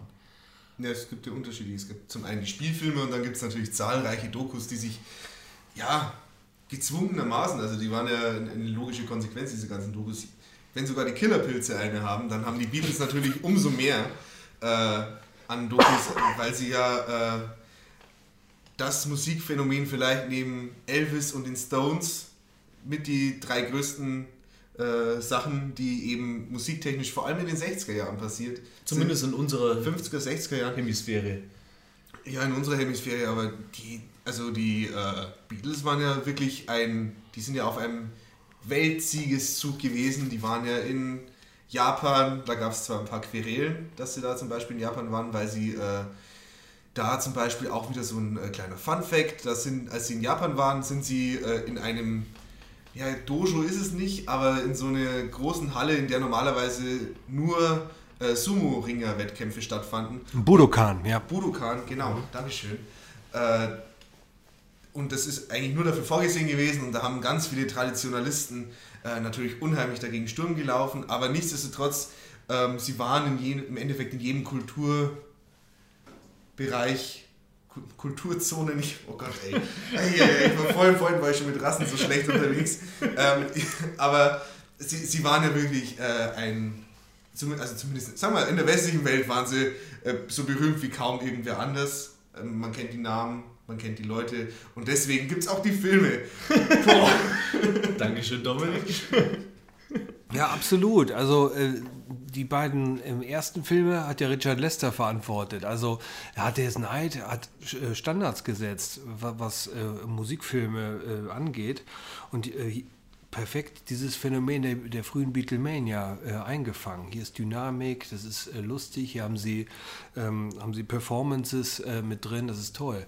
Und dann haben sie den zweiten Film, der fällt, was die Story auch äh, angeht, fällt er ziemlich ab. Im äh, Lexikon der Beatles-Filme von ähm, Helbig, das ist ja erst jetzt letztes oder vorletztes Jahr ähm, erschienen bei Schüren, da kommt er auch nicht sehr gut weg. Also der, der äh, Helb-Film, zum Beispiel ist das Frauenbild ist äh, fragwürdig, was, was, was darin äh, ähm, äh, vorkommt und auch äh, ethnische Stereotype tauchen darin auf. Aber nichtsdestotrotz, also die Musik ist äh, großartig. Die Studioszene mit You're Gonna Lose That Girl finde ich ganz klasse. Wer sich jetzt gerade fragt, Help, was war das eigentlich? Der deutsche Titel ist Hilfe! Ja, genau, genau, genau. Ja, ja, deutsche, deutsche Übersetzungen von englischen Filmtiteln sind manchmal ganz lustig. Ja, ich glaube, Help hätte gereicht, ehrlich gesagt. Und auch die Synchronisation ist ja, ist ja äh, auch sehr fragwürdig. Der erst, auch der ersten beiden Beatles-Filme. Ja, ich hab, sehr, sehr ich hab beide albern. nur auf Englisch gesehen. Also sehr, das ist natürlich, spricht natürlich für Sie.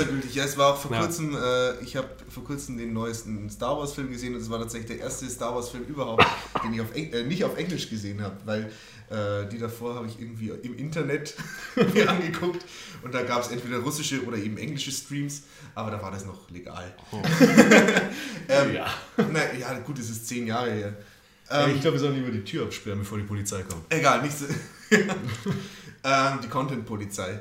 Äh, nee, aber wenn man sagt Beatlemania, vor allem der erste Film, A Hard Day's Night, der hat ja auch einen su super Filmscore, der natürlich von den Beatles kommt, logischerweise. Aber da gibt es natürlich auch diese ganz berühmte Anfangsszene, wo Ikonisch, würde ich sogar die. sagen. Ikonisch, wo die äh, Beatles äh, durch. Ist es London, ist es Liverpool? Ich weiß nicht, wo sie sind. Äh, es ist auf jeden Fall irgendeine englische Stadt und da laufen sie äh, getrennt voneinander zusammen vor ihren ja, hauptsächlich äh, weiblichen Fans davon und äh, lassen sich dann natürlich dann ganz geckige Ideen einfallen, wie sie denn ihnen entkommen, mit dem aufgelegten Schnauzbart, hinter Genau. der Zeitung. Genau. Wie bei Scooby-Doo. Ja, na, so nach dem Motto. Aber da ist, ähm, in der Szene ist, glaube ich, mehr Wahrheit drin, als, äh, als man eigentlich am Anfang vermuten möchte. Oder man sollte, man sollte zwar natürlich nicht denken, dass sie permanent, wenn sie sich auf die Straße begeben haben, auf der Flucht vor Teenies waren, aber ähm, diese Szene spiegelt ja relativ gut wider, wie die Situation bei ihren Live-Konzerten war. Also ähm, lauter Mädchen, die laut kreischen ähm, und man kaum noch die Musik hört. Also das lässt sich relativ gut übertragen. Ähm, was mich natürlich mehr interessiert, sind weniger die Spielfilme, sondern eigentlich hauptsächlich die Dokus. Also wenn man da halt auch, wenn man da wieder da ist, ähm, wie man sieht, dass wie die Musik entsteht, dann sieht man ihre Aufnahmesituation, wie sie eben in diesen Studios äh, mit George Martin gemeinsam diese äh, Sachen aufgenommen haben, dann ihre äh, O-Töne von ihnen selber, soweit sie noch ge- gelebt haben zu der Zeit, wo das aufgenommen ist. Also ich glaube, wirklich O-Töne zu Dokus mit John Lennon gibt es nicht. Also wo er dann extra für eine Doku was eingesprochen hat. Naja, also äh, denken Sie mal an den letzten Beatles-Film, Let It Be, äh, der nun bis heute nicht, nicht in, auf, auf äh, DVD veröffentlicht wurde. Warum? Äh, weil McCartney da sehr schlecht wegkommt. Und äh, das ist ja auch wieder so ein Punkt. Wir sprachen vorhin über das Auseinanderdriften der, der Leute, das, das Auseinanderbrechen der Band. Und da geht es ja drum, und da ging es von der Anlage her auch darum, ähm, zu zeigen, wie ein Beatles-Album entsteht. Und äh, da sehen Sie dann äh, in den Twickenham Filmstudios die äh, Jungs beieinander sitzen, in eine nicht sehr heimelige Atmosphäre, also nicht so nett wie wir gerade hier, äh, wie sie äh, proben und, und äh, eben die Musik ent, ent, entwickeln. Das war ein, ein Projekt, was so angelegt war. Und was dann letztlich ja auch irgendwo auch gescheitert ist, weil diese, dieser Film ein, ein Zeugnis eben auch des, des äh, Untergangs dieser Band äh, ist. Ja, da gibt es auch eine sehr schöne Metallica-Doku, Ja, wo sich auch ja äh, stimmt. mit Lars Ulrich da ganz heftig gestritten wird. Inklusive Therapeut. Über den Film haben sie doch dann wieder zusammengefunden in einer gewissen Weise, oder? So, so heißt es. Ja, also sie waren kurz davor, sich zu trennen und jetzt haben sie dann doch noch 20 Jahre hinten drauf gehängt, nachdem diese Doku rausgekommen ist. Aber was da gesagt wurde, ist einfach unforgiven. Nee, äh, aber wenn wir schon bei dem Film sind, äh, Ja. da gibt es zum Beispiel eben die Doku A Hard Day's Night, die 2016 oder 2017 rausgekommen ist. Nee, Eight, Eight Days a Week von Ron Howard, richtig. Ja, äh, die 2016 oder 2017 rausgekommen ist. Da, schneid, da schneiden wir einfach ganz galant oder einfach auch nicht, je nachdem. Ähm, und äh, wo, wo dann eben auch gesagt wird, ja, also ähm, wo sie dann tatsächlich auch über die Filme reden, wie sie gedreht werden, also als sie gedreht wurden. Also, Ja, äh, genau. äh, A Hard Day's Night hat Spaß gemacht, also sie haben, sie haben Bock gehabt mit diesem äh, Regisseur zusammenzuarbeiten. Ja. Äh, alles war neu und ihnen hat es auch Spaß gemacht und so weiter. Aber dann bei Help war einfach so, ja okay, alle sind ja da permanent davon ausgegangen, diese Beatles-Blase platzt irgendwann. Also ähm, das hat ein Superlativ nach dem anderen erreicht und dann war natürlich die Denke bei vor allem den Leuten, denen es darum ging, hauptsächlich Geld daraus zu ziehen, ähm, ging es halt darum, ja wie lange geht denn das noch gut? Also irgendwann muss doch natürlich, müssen doch die ganzen Leute sagen, ja gut, jetzt haben wir halt auch genug von denen gehört, also jetzt noch schnell einen Film hinterher schieben, also Help. Und da merkt man dann auch deutlich äh, von der Qualität, dass die nicht besonders Bock drauf hatten, diesen Film zu drehen. Vor allem, weil sie in der Zeit, glaube ich, auch angefangen haben, Marihuana zu rauchen. Sind Künstler, die dürfen das, glaube ich. Ähm, und äh, da äh, gibt es ja dann noch ganz nette Geschichten, wie zum Beispiel äh, bei Help während der Dreharbeiten ist ihnen gesagt worden, okay, ihr habt jetzt so und so viel Geld verdient, ihr braucht jetzt irgendwelche Offshore-Konten, ähm, also zum Beispiel in den Bahamas. Also, wie kommen wir auf die Bahamas? Wir müssen gleichzeitig noch einen Film drehen. Ja, schreibt doch einfach mal eine Szene rein, wo wir zu den Bahamas fliegen oder in den Bahamas drehen. Und dann gibt es halt einfach nicht besonders logisch im Film. Und dann flogen die Beatles zu den Bahamas. Ja. Also, äh, Und dort war es aber sehr kalt. Ne?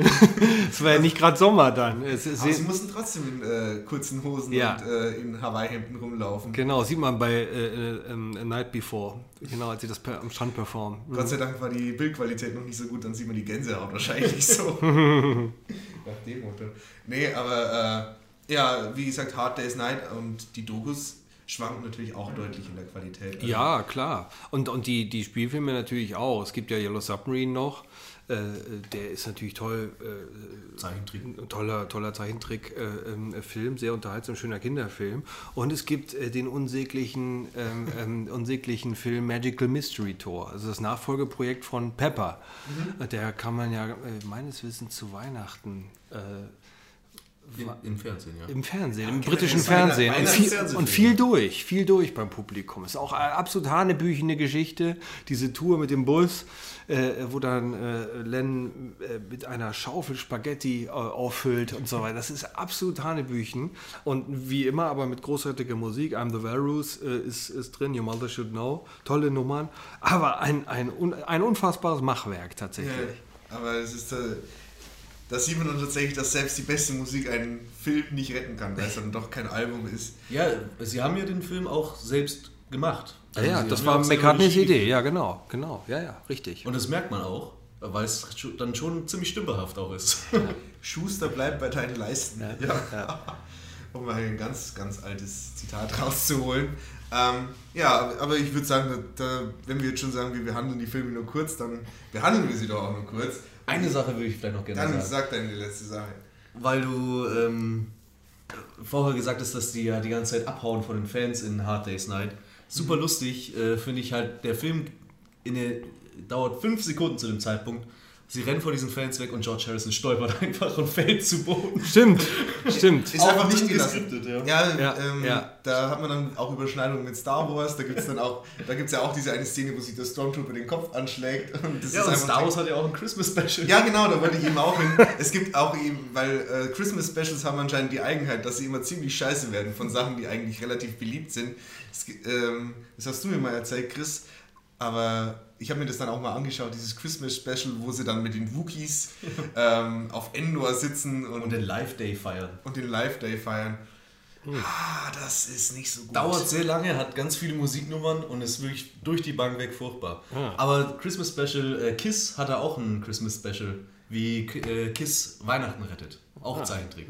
Bojack Auch Horseman hatte auch ein Weihnachtsspecial. Ja, Ja, die, aber das ist ja eine Serie. Das ist ja. Und die Beatles nahmen für, ihr, für den Fanclub äh, äh, Christmas Special äh, mäßig äh, Singles auf. Es gibt da äh, auch ein Lied, das heißt Christmas Time is here again.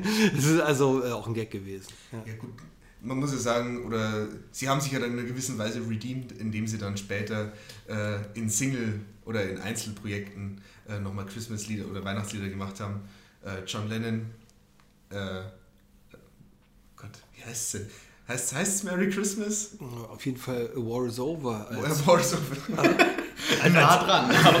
dran. War is over und als dann Untertitel zumindest. Und bei Paul McCartney äh, Simply Having a Wonderful Christmas Time, ähm, das auch ein sehr, sehr interessantes Musikvideo hat. Also für die 80er Jahre ist das, glaube ich, auch sehr ambitioniert gewesen, inwieweit ich das beurteilen kann. Okay, nächstes Thema. Ja, ganz so harsch wollen wir es ja eigentlich nicht trennen. Ähm, wir wir äh, reden ja jetzt die ganze Zeit über die Beatles, obwohl sie eigentlich schon sehr, sehr lange her sind. Das Also ist die- tatsächlich eine Generationenfrage. oder- Es ist eigentlich, wenn wenn man, wenn, man, wenn man ganz böse ist, dann kann man sagen, also das haben ja schon unsere Großeltern gehört, mehr oder weniger, also unsere zumindest. Da muss man nicht mal böse sein. Muss man nicht mehr böse sein. In den 60er Jahren wäre mein Opa 30 Jahre alt. Ja, gut, das wird es vielleicht nicht, aber ähm, trotzdem, da liegen 50 Jahre dazwischen. Also hat auf jeden Fall den Test der Zeit überdauert. ja, auf jeden Fall. Das ist tatsächlich ein Satz, den wir in letzter Zeit sehr, sehr oft sagen in unserem Podcast. Die Musik ist zeitlos. Das ist wirklich äh, und immer wieder gut. Also wenn man schon sagt, äh, auch sowas wie diese Zeichentrickfilme mit Yellow Submarine, damit werden ja auch irgendwie auch, auch Fünfjährige schon abgeholt, die dann sagen, oh, das ist aber schön.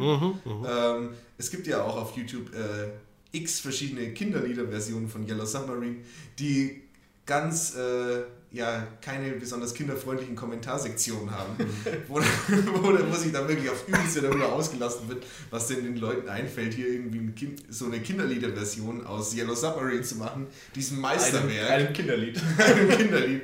Nee, aber da, da werden die Leute wie, wie so oft im Internet sehr, sehr ausfallend. Ja, ja, ja. Ja, aber ähm, auch heute noch, ich meine, man muss als Band auch erstmal einen Status erreichen, dass sich zum Beispiel Tribute-Bands überhaupt formen. Das ist ja auch keine Selbstverständlichkeit. Und damit vergleichbar ist vielleicht mal ACDC. ACDC hat zum Beispiel auch extrem viele Coverbands. Also äh, Barock oder wie die he- auch he heißt, glaube ich, eine. Und noch ganz, ganz viele andere. Aber sonst würde mir spontan kaum eine Band einfallen, die ja so oft neu aufgelegt wird, auch von anderen. Ähm, äh, die haben auch ein paar Lieder, die wirklich extrem oft gecovert worden sind. Also Norwegian Wood gibt es extrem viele, auch A Day in the Life oder Hey Jude. Es ist, wird immer wieder reproduziert. Ja, und dabei gibt es ja auch verschiedene Ansätze. Also man kann ja zum Beispiel sagen, man neu interpretiert das Ganze, Ja. versucht es irgendwie stilistisch äh, anders umzusetzen als das Original. Oder aber man wählt den Weg und versucht es eben so original wie möglich ähm, zu reproduzieren. Und wir haben ja heute das Glück, tatsächlich äh, Überleitungsquiz. einen ähm, ja, Musiker einer äh, solchen Tribute-Band bei uns zu haben. Und deswegen interessiert es mich natürlich auch, ähm, welchen Approach habt ihr denn dafür gewählt? Ja, die, äh, der, der Modus des Reproduzierens, der funktioniert, funktioniert nur bedingt, wenn es um die frühe Phase der, der Bandgeschichte geht. Das ist mit äh, zwei Gitarren, Bass, Schlagzeug und zu machen, da äh, können sie äh, ähm, dann I Wanna Hold Your Hand spielen. Und wenn sie die, die Chöre genug geübt haben. äh, aber bei den späteren Songs ist das äh, schwieriger. Also da muss dann auf, auf technische Hilfsmittel zurückgegriffen werden. Äh, entsprechend, äh, äh, entsprechend Synthesizer-Unterstützung und äh, Samples und so weiter. Das ist das eine. Oder halt tatsächlich die Dinge komplett neu äh, zu, zu arrangieren, zu interpretieren. Das ist dann, dann der, der Weg, der gangbar ist. Und ich hatte es ja vorhin kurz angespielt, bei Lucy in the Sky zum Beispiel. Äh, Das habe ich immer und mache ich immer noch mit Gitarre gespielt. Also mit einem entsprechenden Effekt drauf, Vibrato-Effekt aus dem Verstärker. Äh, eben ist, ist das dann äh, spielbar. Und äh, entsprechend dann in, der, in einem Refrain dann entsprechend rockig dann auch zu spielen, dann, funktioniert es. Ja? Und insofern, also äh, ich habe immer eine, eine Mischung äh, ähm, be betrieben aus beiden Ansätzen. Aber es ist ja auch kein Zufall, dass sie die gleiche Bassgitarre besitzen. Das ist kein Zufall, weil ich schon den Sound, aber auch die Optik natürlich mag. Ist Also, die E-Gitarre dann auch eine Geschichte? Äh, Ist, ist die auch in einer gewissen Weise eine Replika oder? ja, ganz genau. Also es sind ja Reeditionen der historischen Instrumente. Die werden von den Firmen, die sie damals gebaut haben, Die natürlich ein Jackpot so. richtig weiterhin gebaut. Und manche Firmen, die gäbe es gar nicht mehr, wenn die Beatles, wenn die Beatles sich damals nicht für, für diese äh, Instrumente entschieden hätten. Zum Beispiel äh, Rickenbacker äh, hatten ja nun, ähm, also die Beatles hatten ja nun Rickenbacker Gitarren, also äh, Lennon die, die kurzmensurigen Gitarren anfangs, Harrison die zwölfseitige Rickenbacker, auch sehr charakteristisch für den Sound von A Hard Day's Night zum Beispiel. Ja, und dann äh, eben hier den, den Rickenbacker 4001 Bass, der übrigens auch von Lemmy gespielt wurde und von vielen anderen auch. Aber jetzt wahrscheinlich nicht genau der. Äh, nee, nicht genau der. Nicht Der wird extrem nach Jack Daniels riechen wahrscheinlich. ja, genau.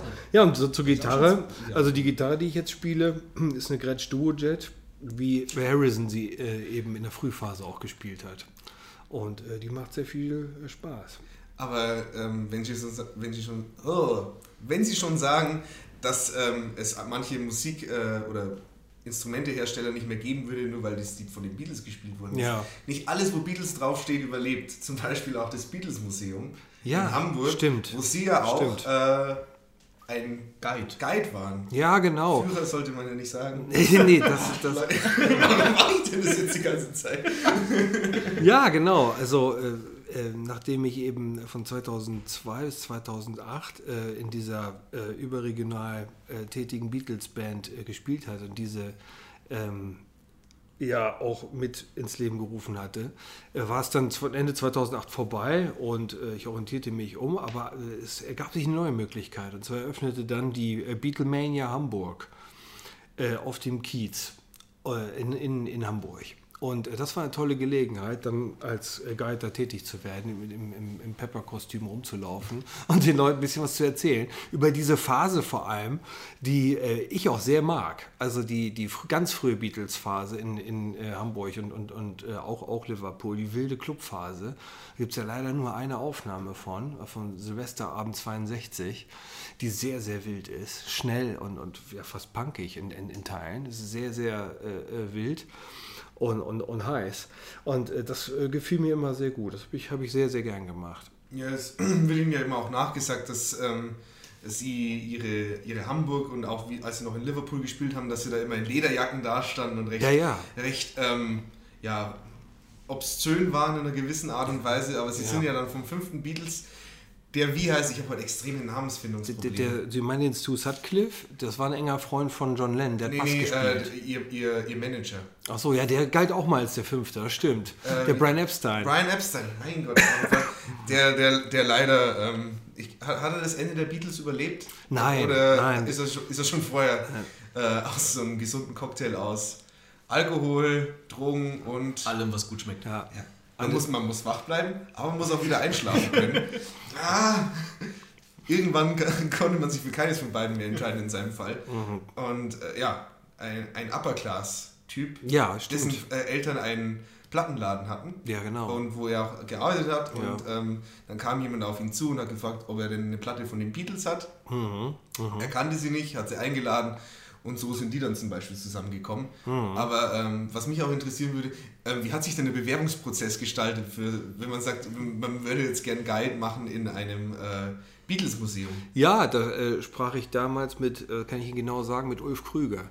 Und äh, Ulf Krüger ist der, äh, war der Geschäftspartner von Astrid Kircher äh, die ihres Zeichens ja eine enge Freundin von den Beatles während ihrer Hamburger Zeit war. Und äh, der äh, äh, hatte nun jahrzehntelang auch im, im Beatle-Business mit rumgerührt und unter anderem auch das Star Club-Label äh, vermarktet. Also äh, dieses äh, der Star Club war einer der Clubs, in denen die Beatles dort gastierten, neben dem Top Ten und dem Indra, jetzt mal rückwärts aufgezählt. Also im Indra fing sie an. Und äh, ja, äh, der, der äh, fragte mich da ein paar Sachen. Das kam mir natürlich auch sehr zugute, dann, ähm, dann mich äh, musikalisch mit den Sachen auseinandergesetzt zu haben. Ja. Und, und äh, anlässlich, was ein Highlight war, war sicher dann die, die Party anlässlich des 50-jährigen Jubiläums der Beatles auf dem Kiez. Also äh, 19, äh, 2010 wurde das be begangen. Und äh, da hatte ich dann die, die tolle Gelegenheit, äh, mit Beat for Sale äh, dann mit meinem äh, damaligen Beatles-Duo ähm, dann mit Paul McFram äh, dort auf, auf, aufzutreten. Bin mir, immer noch nicht, sicher- bin mir immer noch nicht sicher, ob der wirklich so heißt. Aus Kiel bei Liverpool. Ja. Ja, ähm, aber auch mal äh, noch, noch für vielleicht eine private, investigative Frage. Ähm, was was gibt es denn? Gibt es tolle Geschichten, Begebenheiten, irgendwelche obskuren Banderlebnisse dann auch? Wie, wie, weil Sie haben ja gesagt, Sie haben ja eine unterschiedliche äh, ja, Zuhörerschaft dann auch gehabt. Ähm, wo ging es am wildesten ab? Ja, am, am wildesten bestimmt in, in, so, in so Clubs, äh, denke ich, aber ja auch damals auf Studentenpartys, als wir im, im studentischen Milieu auch gespielt haben. Denn, ja, die, die Musik ist, ist äh, zeitlos und generationenübergreifend. Also al- ich habe alte Leute durchdrehen sehen, aber auch junge. Also der Musik, eher der Musik wegen als, als unseretwegen. Und äh, ja, das war, das war einfach, äh, einfach toll. Also skurril war es einmal in einem äh, Autohaus zu spielen, wo es dann hieß, es würde, würde eine größere Limousine äh, verlost werden. Und wir waren da der, der Show-Act. Und äh, die Limousine wurde äh, verlost. Der, der Laden war voll, die Halle war voll. Und das Auto war, dann, war dann weg. Und die Leute auch. Wie ist die Limousine Ri- Ringo K? Ui, ui. Das ist der schlechte Wortwitz des Tages. Entschuldigung. Nee, äh, ja, kann, kann Aber sind auch, sind auch mal die Frauen hinterhergerannt. Kein, Kom kein Kein Kommentar. Kommentar, ja. Der, der, der Kenner schweigt. Ähm, aber was, was sich mir auch eine, äh, immer so aufwirft, oder was auch eine Diskussion, wenn wir schon eben bei der Permanenz der Beatles sind, oder dass die eben immer noch bis sich in die heutige Zeit, ja gerettet will man eigentlich nicht sagen, aber immer noch da sind auf jeden Ja, Fall. ja. Ähm, warum? Natürlich, weil sie zeitlose Musik gemacht haben. Aber ähm, was ich mich immer frage, gibt es noch die Möglichkeit, eben das zu reproduzieren, dass es nochmal so ein ja, wirklich Phänomen gibt wie die Beatles, wo man sagt, das Lied, das jetzt 2017 oder 2015 gelaufen ist, das wird in 60 Jahren immer noch so oft im Radio gespielt wie eben jetzt die Beatles heute. Könnte ich mir durchaus schwierig vorstellen. Ja, die Medienlandschaft hat sich verändert. In der Konvergenzkultur sieht das natürlich ganz, ganz anders äh, ähm, aus. Und äh, also in der Form, äh, angesichts des kulturellen Wandels, äh, sicher, sicher nicht. Aber unter anderen Vorzeichen. Vielleicht wird es irgendwelche Stars geben, die in, in äh, digitalen Games äh, äh, auftreten und, und, und reüssieren und in, in, in, in Videos und ich weiß nicht wo, in irgendwelchen virtuellen Welten auch. Das, das äh, verschiebt sich eben. Ja gut, also das könnte ich mir natürlich auch vorstellen, dass es irgendwie in so einer Special Interest Gruppe dann eben einen großen Player gibt in einer gewissen Weise, der halt dann, keine Ahnung, im Indie-Rock-Pop, ist jetzt zwar nicht allzu spezifisch, aber dass es da nochmal einen gibt, der ganz, ganz was ganz was Gutes gemacht hat und dann vielleicht auch noch in 60 Jahren da relevant ist, aber wirklich diese ja, großflächige gesellschaftliche Bedeutung, wie es die Beatles haben, die glaube ich, wird kaum noch mal jemand erreichen. können. Möglicherweise nicht. Hm. Das ist ähm, Ich Zum glaube tatsächlich, dass es ähm, in der Hinsicht sch- einfach schwieriger ist, ähm, weil man blöd gesagt viel näher an diesen Leuten dran ist. Also in, an sich gibt es noch eine größere Distanz, weil man natürlich dann die, hauptsächlich die Informationen über das Internet oder sonst was bekommt. Aber eben dadurch, dass moderne Stars einen so an ihrem Leben teilnehmen äh, lassen, Oh. Bekommt man eben viel mehr mit und da ist es dann eben schwerer, sich so einen Mythos aufzubauen, wie dann halt beispielsweise ein Elvis hatte. Ja, oder ja. bestimmt, also die Beatles ja auch haben. Ja, ja. der Star so als Projektionsfläche, der, wo, wo, der auch viele Leerstellen äh, beinhaltet, den gibt es in der Form nicht mehr. Das ist äh, viel mehr auf, auf Transparenz irgendwo angelegt, Gläser die, der die ja eine konstruierte ist, aber äh, das sind ganz andere, andere Voraussetzungen. Ja, und vor allem, ähm, dass äh, verschiedene große Stars nur in ihren jeweiligen Milieus eben stattfinden. Also da Mhm. gibt es eben die Leute, die sind auf Instagram oder auf Snapchat recht be beliebt, bekannt, äh, zum Beispiel eben Kim Kardashian und so weiter oder diese, die ganzen Leute drumherum, die halt einfach äh, ja, Influencer sind, wenn man es so sagen will, oder eben äh, dann gibt es den großen Soundcloud-Rapper, der halt nur bei Soundcloud mega erfolgreich ist, oder äh, keine Ahnung, Leute, die bei Musical.ly ganz beliebt sind. Lisa da- und Lena zum Lisa Beispiel. und Lena, zu der halt dann hauptsächlich nur 14-Jährige Zugang haben, das halt dann nur 14-Jährige richtig cool finden. Ähm, und auch wir, die wir dann auch noch relativ jung sind, ähm, man merkt es immer selber, wenn man sich dann durch, durch YouTube, durch die YouTube-Landschaft durchklickt, klickt, was man dann auch manchmal macht, da gibt es halt Sachen, die sind, die haben 3 Millionen Subscriber oder Abonnenten, aber es sind halt nur irgendwelche 14-Jährigen und äh, du, du wirst 17 und dann interessiert es dich nicht mehr. Und, Wobei äh, das natürlich auch unfair ist. Also ich glaube, ähm, weil, also es ist ja jetzt auch ähm, nicht nur der Zeit geschuldet, sondern es liegt ja auch an diesem Prozess des Erwachsenerwerdens und man nimmt ja in dem Sinne das, was man jetzt konsumiert und was man irgendwie hochhält und vielleicht auch noch in 40 Jahren selbst persönlich gerne mag, nimmt man ja auch mit in die Zukunft und dadurch werden ja solche Sachen erst wirklich dann geprägt, weil diese kurzzeitigen äh, Pop-Phänomene, die hat man ja heute immer noch. Sei es jetzt ein äh, One Direction oder jetzt davor noch Backstreet Boys oder so, kreischende Mädchen gibt es genug. Und die werden auch immer ihre Plattform finden, werden nie aussterben. immer ihren, ihren Star haben, den sie abhimmeln können. Ähm, oder anhimmeln. oder anpimmeln, je nachdem. die Ähm, Mädchen, ja. aber es ist, ich glaube, ähm, es ist jetzt nicht unmöglich, dass sich etwas wirklich auf Dauer durchsetzen kann. Das Problem ist eher, dass natürlich äh, es nicht mehr so eine Form von Leitkultur geben wird, glaube ich. Weil einfach dadurch man einfach heutzutage sehr viel mehr Möglichkeiten hat, irgendwie sich zu spezialisieren. Und das ja auch groß gefördert und erwünscht ist. Vielleicht ist es auch genau richtig, dass es eine solche dann nicht äh, gibt. Ja. Ja, aber ich glaube, du hast vorhin auch was ganz Richtiges und Wichtiges gesagt. Das mit dem Anpimmeln? Nee, nee, natürlich. Aber unter anderem, aber was ich äh, auch ganz interessant finde, wenn du sagst, ja, also du, du wächst damit auf und du verlierst es vielleicht mittendrin mal. Aber ähm, was vielleicht auch ein großer Faktor ist, wovon die Beatles natürlich auch viel leben, ist wahrscheinlich Nostalgie. Also ich habe zum Beispiel auch mal äh, eine Seminararbeit geschrieben Ui. beim Herrn Buhl ähm, über Retro-Games zum Beispiel, falls Sie die noch in Erinnerung haben. Natürlich, die war herausragend. ah, ähm, äh, aber da geht's, äh, worauf ich da in meiner Recherche drauf gestoßen bin, dass halt viele Spiele ähm, immer noch davon leben, dass die wa- waren jetzt vielleicht gameplay-technisch jetzt nicht das Beste, aber es gibt halt immer noch genug Leute, die dann, keine Ahnung, das mit 14 auf ihr NES-Konsole gespielt haben und dann äh, 20 Jahre später kommt der äh, Emulator raus oder diese Mini-Konsolen, die es jetzt alle gibt und dann erkennt man, äh, entdeckt man das wieder und dann wird es natürlich wieder komplett abgefeiert, weil man einfach ähm, die Erinnerungen damit verknüpft. Also ähm, anderes Beispiel dann eben in Bezug zu Beatles. Äh, wenn ich mir anschaue, I Saw Her Standing There, da gibt es dann eben diese, diesen Live-Mitschnitt aus dieser Ed Sullivan Show. Und dann ist drunter äh, zig Kommentare von irgendwelchen Leuten.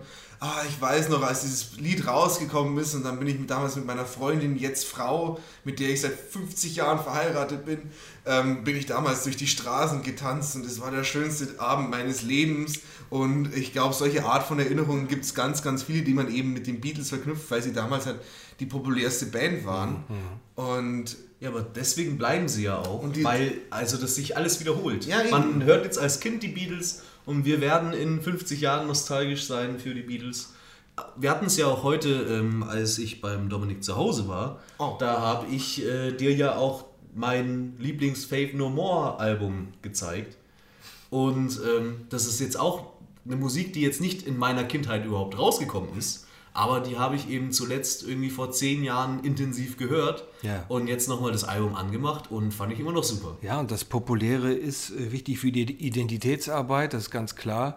Und äh, Nostalgie gehört auch dazu, also das, das äh, wehmütige Zurückblicken. Äh, und natürlich die Retro-Phänomene auch. Also die populäre Kultur ist selbstreferenziell, das geht alles in, in, in Schleifen auch und äh, nährt sich auch sich selbst. Ja, ich meine, äh, Dominik, du hast ja vorhin auch erzählt, du hast die Beatles kennengelernt über die Schule. Das wurde dir tatsächlich beigebracht, dass die Beatles Klassiker sind, die du kennen musst. Gehört zum Bildungskanon, ja. Und Ja, du aber kennst die Beatles dadurch schon seit deiner Kindheit und du wirst sie auch deswegen auch in gewisser Weise auf ewig auch mit deiner Kindheit Ja, verbinden. ich habe mir aber auch die Zauberflöte angehört und deswegen finde ich Mozart jetzt auch nicht mega geil. Oder, oder, oder zumindest, äh, der ist bestimmt nicht schlecht. äh, Hat er auch so seine Hits. ja, ich will jetzt nichts gegen die vielen Mozart-Fans da draußen sagen, aber ähm, das hat mich halt, also das hat mich dann nicht dazu verleitet, mich noch mehr damit auseinanderzusetzen. Es ist dann doch äh, das doch irgendwie modernere. Es gibt ja dann trotzdem immer noch Rock'n'Roll oder das, was sie quasi da angestoßen haben oder eben die Popmusik, die ja im Moment alles dominiert, zwar in ordentlich anderer Form. Ähm, man würde jetzt nicht mehr allzu viele oder die Ver Verbindungen sind nicht auf den ersten Blick ersichtlich oftmals zwischen den Beatles und heutigen Popliedern, vor allem weil sich Popkultur ja auch seit den 60er Jahren, wo sie aufgekommen ist, ganz stark verändert hat. Von, von einer Art Subkultur, obwohl sie natürlich Populärkultur heißt, hin zum absoluten Mainstream. Naja, das äh, geht ja immer miteinander einher. Also, das können wir ja bei, bei Christoph Jacke nachlesen. Also, der äh, die Verbindung äh, sieht äh, oder sah 2004 eben zwischen Sub und Main. Und, und äh, wenn Sie gerade die Beatles äh, ansprechen, da haben Sie ja die Sachen, äh, die, also die Bewegung in beide Richtungen, also vom Sub zum Main, aber auch äh, umgekehrt. Und äh, ja, auch das, das Subversive zum Beispiel, äh, wenn Sie dann äh, das in Frage stellen von Autoritäten auch, auch sehen, bei der Royal Variety Show zum Beispiel, eine, einer der Höhepunkte der Beatlemania, da äh, machte Len ja die, die Ansage auch, äh, ähm, for the people in the cheaper seats, clap your hands, the rest of you, if you just rattle your jewelry. Also äh, das, das war schon ganz schön, ganz schön frech. Und die konnten sich äh, äh, konnten sich's aber erlauben. Also äh, kurzum, das ist ja nur ein Beispiel. Also die, die Bewegungen gehen ja in beide Richtungen. Ja, aber der- also sie waren ja in der Hinsicht auch selbstkritisch, sie kommen ja alle aus der Working Class, also diese, ja, aber ähm, Nicht nur. Nicht nur. Mit der Hand. Also, äh, also klar, bei, bei Harrison kann man das sagen, aber zum Beispiel, äh, eben, ich habe es mir in Liverpool angeschaut, wo äh, Len bei, seinen, äh, bei seinen, äh, seiner Tante und seinem Onkel ge- äh, gelebt hat, in, in Mendips, was jetzt da äh, nationales Kulturerbe ist, diese, dieser, äh, dieses Haus. Und äh, der hatte da Zugang zu Tageszeitungen, also zu, zu Bildung. Da gibt es äh, bleiverglaste äh, Fenster, ein eigenes Radio im Jugendzimmer. Das äh, ist so, äh, also der, der Working Class Hero, dieser, dieser äh, äh, ist, ist dann doch eher ein selbstgeschaffener Mythos, möchte ich ja, behaupten. also gut, in der, unter diesem Aspekt, äh, sie haben sich ja trotzdem immer damit auseinandergesetzt, dass sie jetzt irgendwie berühmt und reich sind. Gibt es ja zum Beispiel dieses Lied You're a Rich Man Now, zum Beispiel. Baby You're a Rich Man. Baby, you're a rich man. Sowas in der Art. Also sie haben sich ja trotzdem einigermaßen kritisch damit auseinandergesetzt. Oder sie haben zumindest realisiert, wo sie inzwischen angekommen sind. Ja, und auch wenn es um Steuernzahlen geht, was man ja bei Taxman ganz gut hören kann. Oder eben mit diesem äh, Barbados, nee, Bahamas.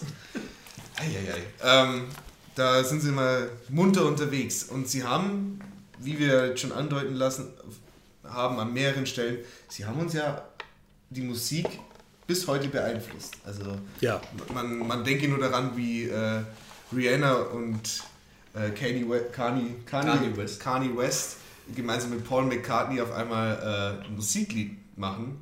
Äh, ein, so ein Musiklied. Ein Song machen. Jetzt habe ich aber enorme Wortfindungsprobleme im Moment. Aber einen Song machen und äh, die ganzen jungen Kinder, die halt nur, oder die ganzen Teenager, die nur Fan von Rihanna und Ka- Kanye West sind, die denken sich, oh ey, der alte Mann, der kriegt jetzt für die noch mal richtig Karriere und so Ja, weiter. es gab ja auch viele, die tatsächlich, also man sieht es ja auch in wieder mal in den Kommentarspalten, dass auch viele Paul McCartneys Gesicht zumindest nicht mehr kennen.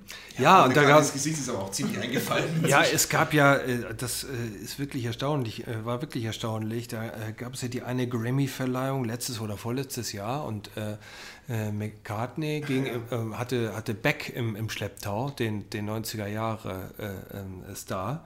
Und ich glaube, den Dra Drummer von den Foo Fighters. Äh, also war da mit ein paar Jungs unterwegs und wollte auf die Party. und kam nicht rein. Also Von das Will Ferrell, glaube ich, die Party von Will Ferrell. irgendeine große Party und, und, Pharrell Williams. und, und er Will kam, Ferrell ist nur ganz wer Und er kam nicht rein, aber nahm das Ganze wirklich gelassen, indem er sagte, äh, ähm, you have to write more hits, work on it. und keiner hatte mehr Hits. Ja, John Lennon und Paul McCartney sind ja immer noch äh, die Nummer 1 Pop-Hit-Autoren, Ja. Liederschreiber. Mag sein. Ja, immer noch, aber werden bald abgelöst vom äh, Ghostwriter von Taylor Swift und Gott weiß wem alles. Aber ähm, da haben wir dann äh, auf jeden Fall, wir, vorhin haben wir es ja auch gesagt, mit diesen Streichern und so weiter, es hat es bis heute reingeschafft und die Beatles sind etwas, das immer noch da ist und das wahrscheinlich immer bleiben wird. Ja, dann würde ich sagen, machen wir an der Stelle Schluss. War wirklich ein toller Podcast, würde ich fast behaupten. Hat Spaß gemacht. Ja, Ja, tro trotz ja. der Länge, glaube ich, auch sehr verdichtet von den Informationen. Ich hoffe, ihr habt jetzt Lust, mal wieder in die, oder ihr habt bekommt Lust, mal in die ganze Diskografie der Beatles reinzuhören. Äh, wir bedanken uns an dieser Stelle auch zum Abschluss nochmal bei Herrn Buhl. Vielen, vielen Dank für die musikalischen und auch die inhaltlichen Beiträge. Danke, dass ich hier sein durfte. Danke, dass Sie sich auch diese fast zwei Stunden Zeit genommen haben. Und ähm, ich denke, schöner Abschluss wäre auch nochmal äh, mit einem Lied zu enden, so wie wir angefangen haben. Und diesmal ist es Dear Prudence vom White Album oder von The Beatles, dem Album. Auf Wiederschauen, bis zum nächsten Mal. Und jetzt viel Spaß mit dem letzten Lied.